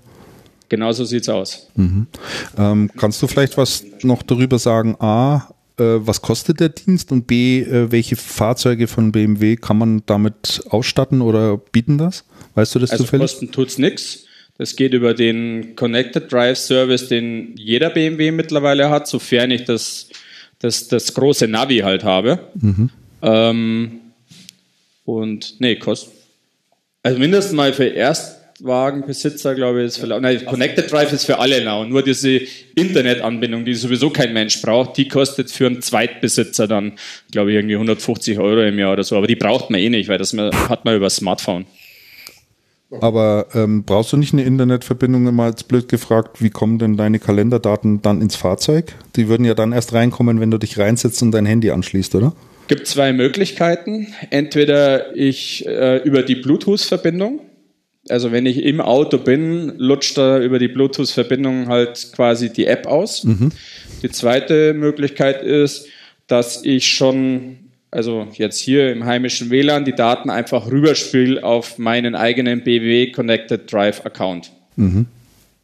Okay, verstehe. Und dann stehen sie als Nachricht mhm. im Auto zur Verfügung, klicke ich die Nachricht an und er übernimmt die Daten sofort ins Navi. Okay. Aber du musst. Und es gibt noch eine dritte Möglichkeit natürlich. Ich könnte es auch noch mit dem USB-Stick machen. ich wollte gerade sagen. aber dann, glaube ich, hätte ich die gewonnene Geschwindigkeit spätestens wieder verloren. Ja, der muss dann aber bitte auch in FAT32 formatiert sein, ne? weil sonst funktioniert es nicht. Ja, sehr schön. Das ist äh, eine interessante Lösung. Ich habe äh, gerade gestern und vorgestern äh, noch zwei interessante Nachrichten, auch rund um das Thema Automotive bzw. Digitalisierung in der Automobilbranche gelesen. Finde ich auch zwei spannende Ansätze. Vielleicht noch ergänzend. Audi wird jetzt äh, seine ersten Modelle ausliefern. Ähm, wo das Auto mehr Funktionalität drin hat, als du bestellt hast. Also schönes Beispiel wäre, der Sitz, äh, der in dem Auto drin ist, verfügt auch über eine Massagefunktion. Ähm, diese äh, hast du aber nicht mitbezahlt. Du hast auch keinen Massagesitz dir gekauft. Du kannst aber, wenn du Lust drauf hast, dir nach einer längeren Fahrt einfach mal den Rücken massieren zu lassen, dann einfach per In-App-Kauf diese Funktion anschalten. Äh, ja. Ähm, und äh, dann wird das ganz einfach abgerechnet und äh, das führt natürlich. Ähm, das ist cool, ne? Ja, also und natürlich. Also wird das komplette Modell, wie es ja Apple sozusagen ein Stück weit auch erfunden hat, dass man sagt, äh, ähm, du kriegst eine App an Start und kannst dort In-App-Käufe machen. Das zieht jetzt einfach auch in die Fahrzeuge ein. Und da sind natürlich alle möglichen Sachen denkbar. Also du hast eine normale Funzel drin und wenn du einen In-App-Kauf machst, hast du plötzlich ein Xenonlicht oder weißt du Teufel was. Oder hast irgendwie plötzlich äh, ein anderes Motorengeräusch. Ich weiß nicht, wohin das noch führen wird, aber ähm, einfach nur mal äh, erwähnt, dass da auch äh, sehr viel dran gemacht wird. Und das Zweite, was ich gelesen habe, was ich ebenfalls sehr interessant finde, Automobilzulieferer Bosch ähm, hat sich des Themas Blockchain-Technologie angenommen. Hat vielleicht der eine oder andere schon mal was gehört. Das ist eine Technologie, die unter anderem beim Thema Bitcoin, also digitale Währung, zum Einsatz kommt. Und äh, die nutzen die Blockchain-Technologie jetzt in ihren Systemen, um äh, Tachomanipulationen an Fahrzeugen zukünftig ausschließen zu können. Ist ja auch etwas, was die Branche sehr umtreibt. Da wird ja auch viel gemacht und viel gehackt. Und ähm, um Fahrzeuge einfach teurer zu machen, als sie tatsächlich sind, weil sie viel mehr Kilometer drauf haben. Also auch da halten digitale Technologien immer mehr Einzug. Finde ich auch mal ganz spannend. Früher brauchte man dann nur eine Bohrmaschine zu. Ja, das hat gereicht. Ne? Habe ich die nicht verstanden gerade? Früher, früher, brauchte man dann nur eine Bohrmaschine zu. Früher brauchte man nur eine um das, zu. Um das zu machen. genau. Ja. Hast du auch einen Pick, Andreas? Raum? Ich habe ähm, ja, ich habe eine, ich habe eine Leseempfehlung als Vorbereitung auf die nächste Sendung. Und zwar gibt es eine Plattform Glossy die sich mit, ähm, mit der Vermarktung von Luxusartikeln beschäftigt und was so ähm, Luxusartikelhersteller, Unterwäsche, Parfüm und und und, ähm, Uhren, teure Uhren, äh, Modehersteller, was die so, was die so treiben. Es gibt ähm, recht interessante Artikelserie und zwar haben die ersten davon jetzt angefangen im vergangenen Herbst, glaube ich, ähm, mit den Kampagnen über WhatsApp zu starten. Ziel ist es, ähm, Leute zu erreichen, die cash rich, but time poor sind. Also die wahnsinnig viel Kohle haben, aber nicht die Zeit, diese auszugeben. Und ähm, das, sind recht, das sind recht interessante Vermarktungsansätze. Es, ist, ähm, es hat mich äh, sehr verwundert, wie viele von diesen Luxusgüterartikeln äh, schon auf ähm, WhatsApp ähm, aktiv sind mit so kleinen Communities und mit 1 zu 1 Betreuung der Kunden oder mit Paarbetreuung über, WhatsApp-Chat, welche, welche Kleidungskombination Mann und Frau dann brauchen, wenn die abends weggehen wollen. Ähm, ich lege es sehr ans Herz, das mal zu lesen. Ähm, ich leite dir den Link weiter, Christian, dann kannst mhm. du es ähm, dann kannst du es in die Sendungsnotizen stellen unter, unter den Podcast. Ähm, total interessanter Blick auf eine Welt, die wir normalerweise nicht so im Blick haben. Ja. Die sind echt weit vorne. Interessant, muss ich mir mal anschauen. Ja. Also glossy, www.glossy.co. Ich bin zwar auch arm an Zeit, aber das andere weiß ich jetzt noch nicht. Ist noch nicht so sehr ausgeprägt. Relativ, Christian, sehr relativ. genau. Wenn H&M mal damit anfängt. Ja, klar, dann ist es auch für mich leicht. Weißt du, was die Stunde. Ja, genau. Sehr gut. Ja, ich habe auch noch einen Pick mitgebracht. Ähm, ich habe quasi über zwei Jahre hinweg oder fast drei Jahre sind es jetzt äh, einen Feldversuch sozusagen gemacht. Äh, folgender Hintergrund, ich esse relativ oder ich esse gerne asiatisch. Äh, bin ich wirklich ein Fan davon. War es gestern wieder beim, nach dem Fahrradkauf, nee, vor dem Fahrradkauf. Und äh, ihr kennt ja sicherlich alle diese Instant-Nudeln die es an in diesen Plastikpackungen sozusagen gibt, wo dann immer noch drei Päckchen mit drin sind und diese trockenen Nudeln und dann schmeißt man heißes Wasser drüber und dann schmeckt es nach irgendwas oder auch nicht. Und viele sagen, ja, das sind ja so äh, äh, Glutamatbomben. Äh, das hat sich mittlerweile auch im Übrigen stark entschärft. Also das Produkt, das ich jetzt hier anpreise, hat äh, kein Mononatriumglutamat äh, mit drin. Und ähm, ja, es gibt einfach die unterschiedlichste Ausprägung an Qualität, was diese Instant-Nudeln anbelangt. Ähm, es gibt da die ganz einfachen für 99 Cent, die auch genauso schmecken. Ähm, aber auch der Markt hat sich hier äh, deutlich weiterentwickelt und ich habe mir äh, jedes Mal bei Amazon einfach wieder mal ein neues Sortiment zusammengeklickt und habe die dann so nacheinander einfach gegessen, wenn ich mal wieder Lust drauf hatte, so einmal die Woche oder alle 14 Tage und äh, bin jetzt auf das Produkt gestoßen, dass ich jetzt gleich mal in mein Amazon Spar-Abo reingenommen habe, was ich jetzt also alle vier Wochen dann zugeschickt bekomme und jetzt auch noch fünf Prozent spare. Und äh, das sind die Instant-Nudeln von Nong Shim, so heißen die. Ähm, ich werde den Link dann auch mit reinstellen. Die sind ganz, ganz hervorragend. Die Nudeln sind ein, haben einfach eine super Konsistenz. Sie sind etwas dicker als das, was man so üblicherweise bekommt. Also haben wirklich richtig ordentlich Biss.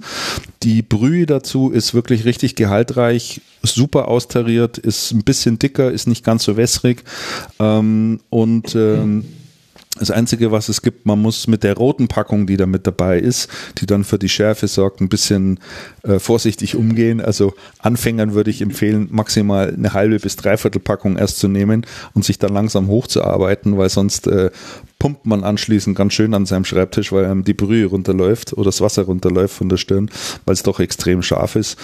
Aber wer hin und wieder mal sagt, ich habe jetzt so ein bisschen Lust auf ähm, was Asiatisches und es muss schnell gemacht sein und ich kann jetzt nicht zum Asiaten vorgehen, äh, dem kann ich die also ans Herz legen. Die kosten vier Stück ähm, 9,64 Euro, also schon ein Stück weit teurer als die 99 Cent Ware, aber ist es auf alle Fälle wert und die sollte man immer in der Schreibtischschublade haben. Das wäre mein Pick.